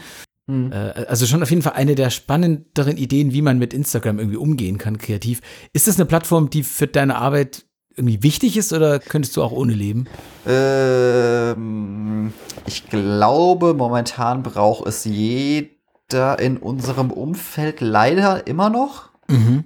weil Instagram einfach das Netzwerk geworden ist, wo sich mh, mm, ja Illustratorinnen und Kreative mit Artdirektoren vernetzen oder mit Kunden vernetzen können ja, oder sich ja. finden. Nö, ich brauche das schon, aber zu dem äh, Punkt, dass ich äh, Instagram Stories verstehe, ganz ehrlich, meine Stories sind teilweise die die Views variieren so stark, es ist wirklich unglaublich. Ja. Ich, ja, also du hast schon recht, diese Ideen haben natürlich ganz gut funktioniert, aber ich glaube, der Algorithmus ist mittlerweile so stark auf irgendwelche Gesichter äh, fokussiert. Ja. Äh, also, und ich muss sagen, ich halte ja wenig mein Gesicht in die Kamera und mhm, erzähle den Leuten irgendwas. Genau. Weil ich das irgendwie immer so ein bisschen unangenehm finde. Ja, klar, das, ja, da muss ja jeder seinen eigenen Weg wahrscheinlich einfach finden. Ja, aber das ist halt, da sind wir halt wieder bei dem Thema, was wir vorhin schon angesprochen hatten, von wegen, dass äh, man irgendwie auch so ein halber Influencer sein muss. Ja, ja, genau. Da, genau ja. Das ist irgendwie nicht so das, was ich unbedingt will. Ich will, ich will Arbeiten machen, ich will Bock mhm. haben, Arbeiten mhm. zu machen und ich will auch nicht unbedingt nur um den Prozesses willen arbeiten und um das äh, zeigen, wie ich äh, als Person dahinter stehe, sondern ich will auch wirklich Arbeiten machen. Punkt. Ähm, ja, weiß ich nicht. Äh, Instagram brauche ich auf jeden Fall nach wie vor. Ähm, ich weiß nicht, ehrlich gesagt, weiß ich nicht, wie viel davon noch so den Prozentteil ausmachen von den Anfragen, aber das war eine ganze Zeit lang wirklich das Tool, wo ich am meisten äh, Kontakt zu Artdirektoren, Artdirektorinnen etc. bekommen habe. Benedikt, jetzt haben wir eigentlich äh, wirklich über alle großen, wichtigen Bereiche zumindest kurz gesprochen oder, ähm, oder die angeschnitten. Ich habe tatsächlich noch eine Frage von deinem, von einem Kollegen für dich. Und zwar habe ich äh, das letzte Gespräch mit Foodie aus Dresden geführt und der durfte am Ende eine Frage an meinen nächsten Gast stellen. Und der hat sich oh. viel mit dem Sammeln von so Kleinkram beschäftigt. Also wir haben viel über so Figuren sammeln gesprochen und wie ihn das inspiriert. Und deswegen war seine Frage an den nächsten Gast, was sammelst du? Same. also ich sammle auch seltsame Figuren äh, vom Flohmarkt und so. Ach, okay. Tatsächlich. Ja. Ja, übrigens, äh, grü übrigens Grüße an Foodie, weil das ist ein ganz lieber Mensch. Man kennt sich ja so. Ja, von der, der hat, der schickt, der hat mir sogar äh, Neujahrsgrüße geschickt. Ich habe die Pod Postkarte äh, an der Wand hängen. Ach super, ja genau über die Dinge haben wir nämlich auch gesprochen. Äh, der hat das nämlich mit der mit der Self Promotion ganz gut raus mit seinen Neujahrskarten und seinen Rundmailings und so. äh, absolut lieber Kerl. Ähm, ja, was ich sammle, eigentlich kann ich die gleiche Antwort geben. Also ich habe hier so, ich habe, ich gucke hier gerade über den Tisch drüber. Ich habe viel so kleine seltsame Porzellanfiguren. Mhm. Ich habe so eine Turtles-Figur sehr gut. Garfield habe ich hier. Ja, ich weiß nicht, umso bescheuerter die Sachen sind, umso besser. Ähm Man konnte ja in einem Video so einen kleinen Einblick in dein Atelier gewinnen und äh, ein absolutes Highlight für mich ist ja das Plüschtier, das deine Oma äh, auf Basis von einer Illustration von dir gestrickt hat. Ja, die gute Oma Hanne. Shoutout an Oma Hanne auf jeden Fall. Echt ein sehr schönes ja. Ding. Okay, krass. Dann wissen wir Bescheid, was sich so bei dir auf dem Tisch ansammelt. Äh, Benedikt, hast du eine Frage an den, an, an meinen nächsten Gast? Also du hast jetzt quasi die Möglichkeit, ähm, einen Kollegen oder eine Kollegin was zu fragen, was du sie nicht direkt äh, ins Gesicht fragen müsstest. Okay. das ist ja vielleicht auch ganz reizvoll. So, willst du was Negatives oder willst du was Positives? Oh, du kannst, es wäre natürlich passend zu unserem Gespräch, wenn es, wenn es was Negatives ist. Aber das, das siehst du äh, raus aus unserem Gespräch, war es einfach nur negativ. Ich hatte tatsächlich noch auf meiner, auf meiner Liste stehen, Achtung, ähm, wer sich ein bisschen mit dir beschäftigt, der merkt schnell, dass du über den Zustand von Planet und Gesellschaft durchaus nicht unbesorgt oh bist. Oh Schlägt sich das, merkst du selber, dass sich das auf deine Arbeit oder deine Motive auswirkt? Ich bin ein furchtbarer Miesepeter, also im Endeffekt, ne? äh, Quatsch. Ich weiß nicht, ich habe ja auch Spaß im Leben. Ich treffe mich mit Freunden und, und lache, wie man hier gerade auch hört. Äh, ja, es ist ja genau der Punkt so. Also ich glaube, das Wichtige ist, natürlich sollte man immer Fun und äh, Spaß bewahren bei seiner Arbeit, aber genauso ist halt der Punkt so, ich finde, das bringt halt nichts, wenn man sich die ganze Zeit nur in seiner eigenen Blase ja. auffällt und sich darin suhlt und alle sind super cool miteinander und alle mhm. sind mhm. äh, creative und alle sind, äh, alle trinken den Aperol Spritz und lieben das Leben. Äh, ja. Das ist auch wichtig, das im Leben zu haben, ja. aber man muss doch auch ein bisschen, wenn man schon kreativ arbeitet und mh, hm, vielleicht auch irgendwie ein bisschen Gehör darüber finden kann, ja. dann muss man doch auch irgendwie sich ein bisschen positionieren für Dinge. Mhm. Und mhm. zwar nicht so Larifari im Sinne von, also dass man es nur auf die, Darst auf die Selbstdarstellung eher äh, münzt, mhm. Mhm. sondern dass man halt auch mal klare Dinge benennt. Das ist ja das ganze Problem in unserer Kreativbranche, finde ich, dass alle eigentlich eine bessere Welt wollen, aber im Endeffekt sind trotzdem alle zu faul und zu sehr in ihrem äh, Aperol-Lifestyle gefangen und um ja, ich weiß nicht, das ist halt so dieses neoliberale Wischiwaschi-Gehabe von wegen so, wir wollen eine bessere Welt, aber eigentlich soll alles so bleiben, wie es ist. Ja, ich weiß nicht, man kann sich schon positionieren und ja, natürlich hat das Einfluss auf die Arbeit. Ich stelle mir natürlich auch die Frage, ob meine Arbeiten teilweise ein bisschen zu clean sind, ob ich mal gerne ein bisschen äh, rauer arbeiten würde, um auch äh, um dem Ganzen ein bisschen mehr äh, Dreck zu geben, den, den die Welt vielleicht auch hat. Aber rein thematisch habe ich natürlich auch Arbeiten drin, die sich auch mit, äh, mit Superreichen beschäftigen oder äh, mhm, mhm, mit Gatekeeping oder anderen Themen. Das ist natürlich auch dabei. Das ist nicht bei allen Arbeiten der Fall, aber das ist schon äh, im grundsätzlichen Grundton ist es mit drin. Okay. Ja, das, das ist doch nochmal ein guter, ja, weiß ich nicht, das ist dann mal ein guter Schubs in die richtige Richtung, auch an alle Jungen da draußen, die da gerade noch einsteigen und vielleicht ihre Sprache noch nicht ganz gefunden haben. Und sobald man ein Sprachrohr hat, sollte man das auf jeden Fall auch nutzen. Da bin ich, bin ich ganz bei dir. Ähm, ja, und nicht nur selbstreferenzielles Eskapisch, äh, eskapistisches Zeug machen vielleicht. Wenn ich mir da durchaus auch mal in die eigene Nase fassen kann. Das ist eigentlich der Punkt, dass ich eben Eskapismus nicht mag. Also der ist auch wichtig. Ah ja, okay. Ja, also ist bei mir, also ich, ich rette mich ja völlig in, in so eine Sachen, sondern also richtig. Es also ist ja auch wichtig, sonst würde man ja komplett durchdrehen. Ja. Also ich spiele ja auch Videospiele, aber ich finde, es ist wichtig, an welchen Stellen das stattfindet äh, mhm. und dass man es nicht durch alles durchziehen sollte. Ja. Äh, ich weiß nicht, ob das ein gutes Schlusswort ist, aber auf jeden Fall. Also Benedikt, wenn du jetzt schon wieder auf so einer negative Note. Ich will eigentlich, was, ich will eigentlich auf was Positivem enden.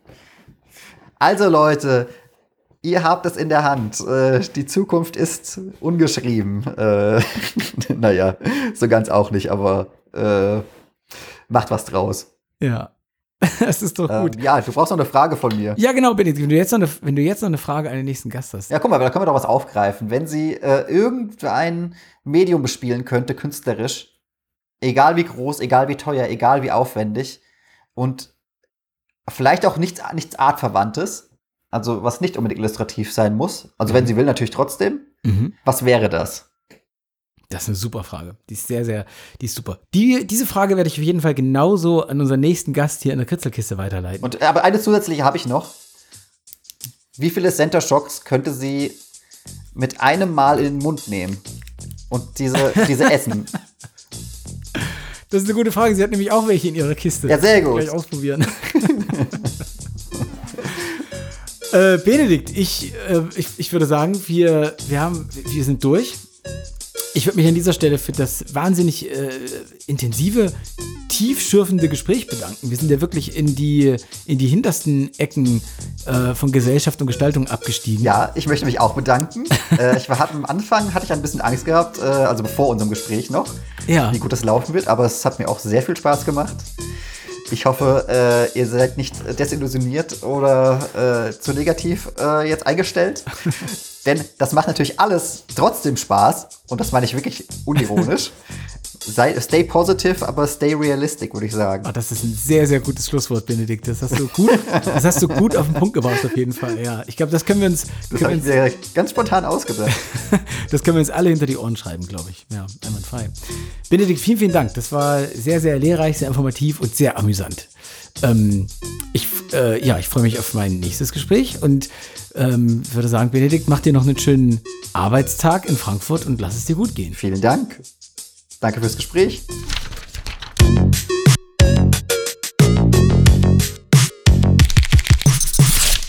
Ja, was bleibt nach zwei Stunden am Hörer mit Benedikt Luft noch groß zu sagen, ne? Ich finde seinen schonungslos ehrlichen Umgang mit der Branche jedenfalls komplett bemerkenswert und finde diese Einblicke auch irgendwie, ja, ich finde die total förderlich. Also wenn ihr gerade am Anfang eurer eure Kunst steht und euch auf eine lange Laufbahn am Bleistift freut, dann nehmt euch Benedikts Schlussworte zu Herzen und lasst euch jetzt auf keinen Fall in das dunkle Loch der Hoffnungslosigkeit stürzen. Äh, so war das nämlich, glaube ich, nicht gedacht. Ich fand es jedenfalls total aufregend und entschuldige mich ein bisschen für unsere langen Abschweife zwischendurch. Aber ich finde ja ehrlich gesagt, so dass auch eine, ja, auch ein, auch, auch ein kurzer Diskurs über Superheldenfilme irgendwie einen kreativen Funken in sich tragen kann, den man dann doch, ja, aus dem man dann doch irgendwie was, was mitnimmt. Ne? Ähm, ich hoffe, ihr seht das auch so. Falls ja oder auch wenn nicht, dann dürft ihr mir das gerne mitteilen. Zum Beispiel auf Kritzelkiste Podcast auf Instagram oder auf ähm, kritzelkiste.de über die äh, Kontaktmöglichkeiten da. Ich würde mich äh, freuen, euch da wiederzusehen. Und ansonsten seid ihr herzlich eingeladen zur nächsten Episode von Kritzelkiste, die ganz bestimmt kommt und wieder einen tollen Gast ähm, am äh, virtuellen Tisch sitzen hat. Ne? Wir sehen uns also dort. Macht die Kiste erstmal wieder zu und wünsche euch eine gute Zeit. Lasst es euch gut gehen. Tschüssi.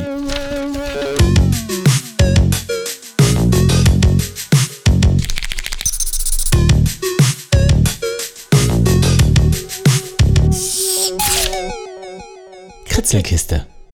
Kritzelkiste ist eine Produktion von Hannes Naumann im Rahmen eines Abschlussprojektes der Bauhaus-Universität Weimar unter der Fittiche von Professor Burkhard von Scheven und Masine Rasuli.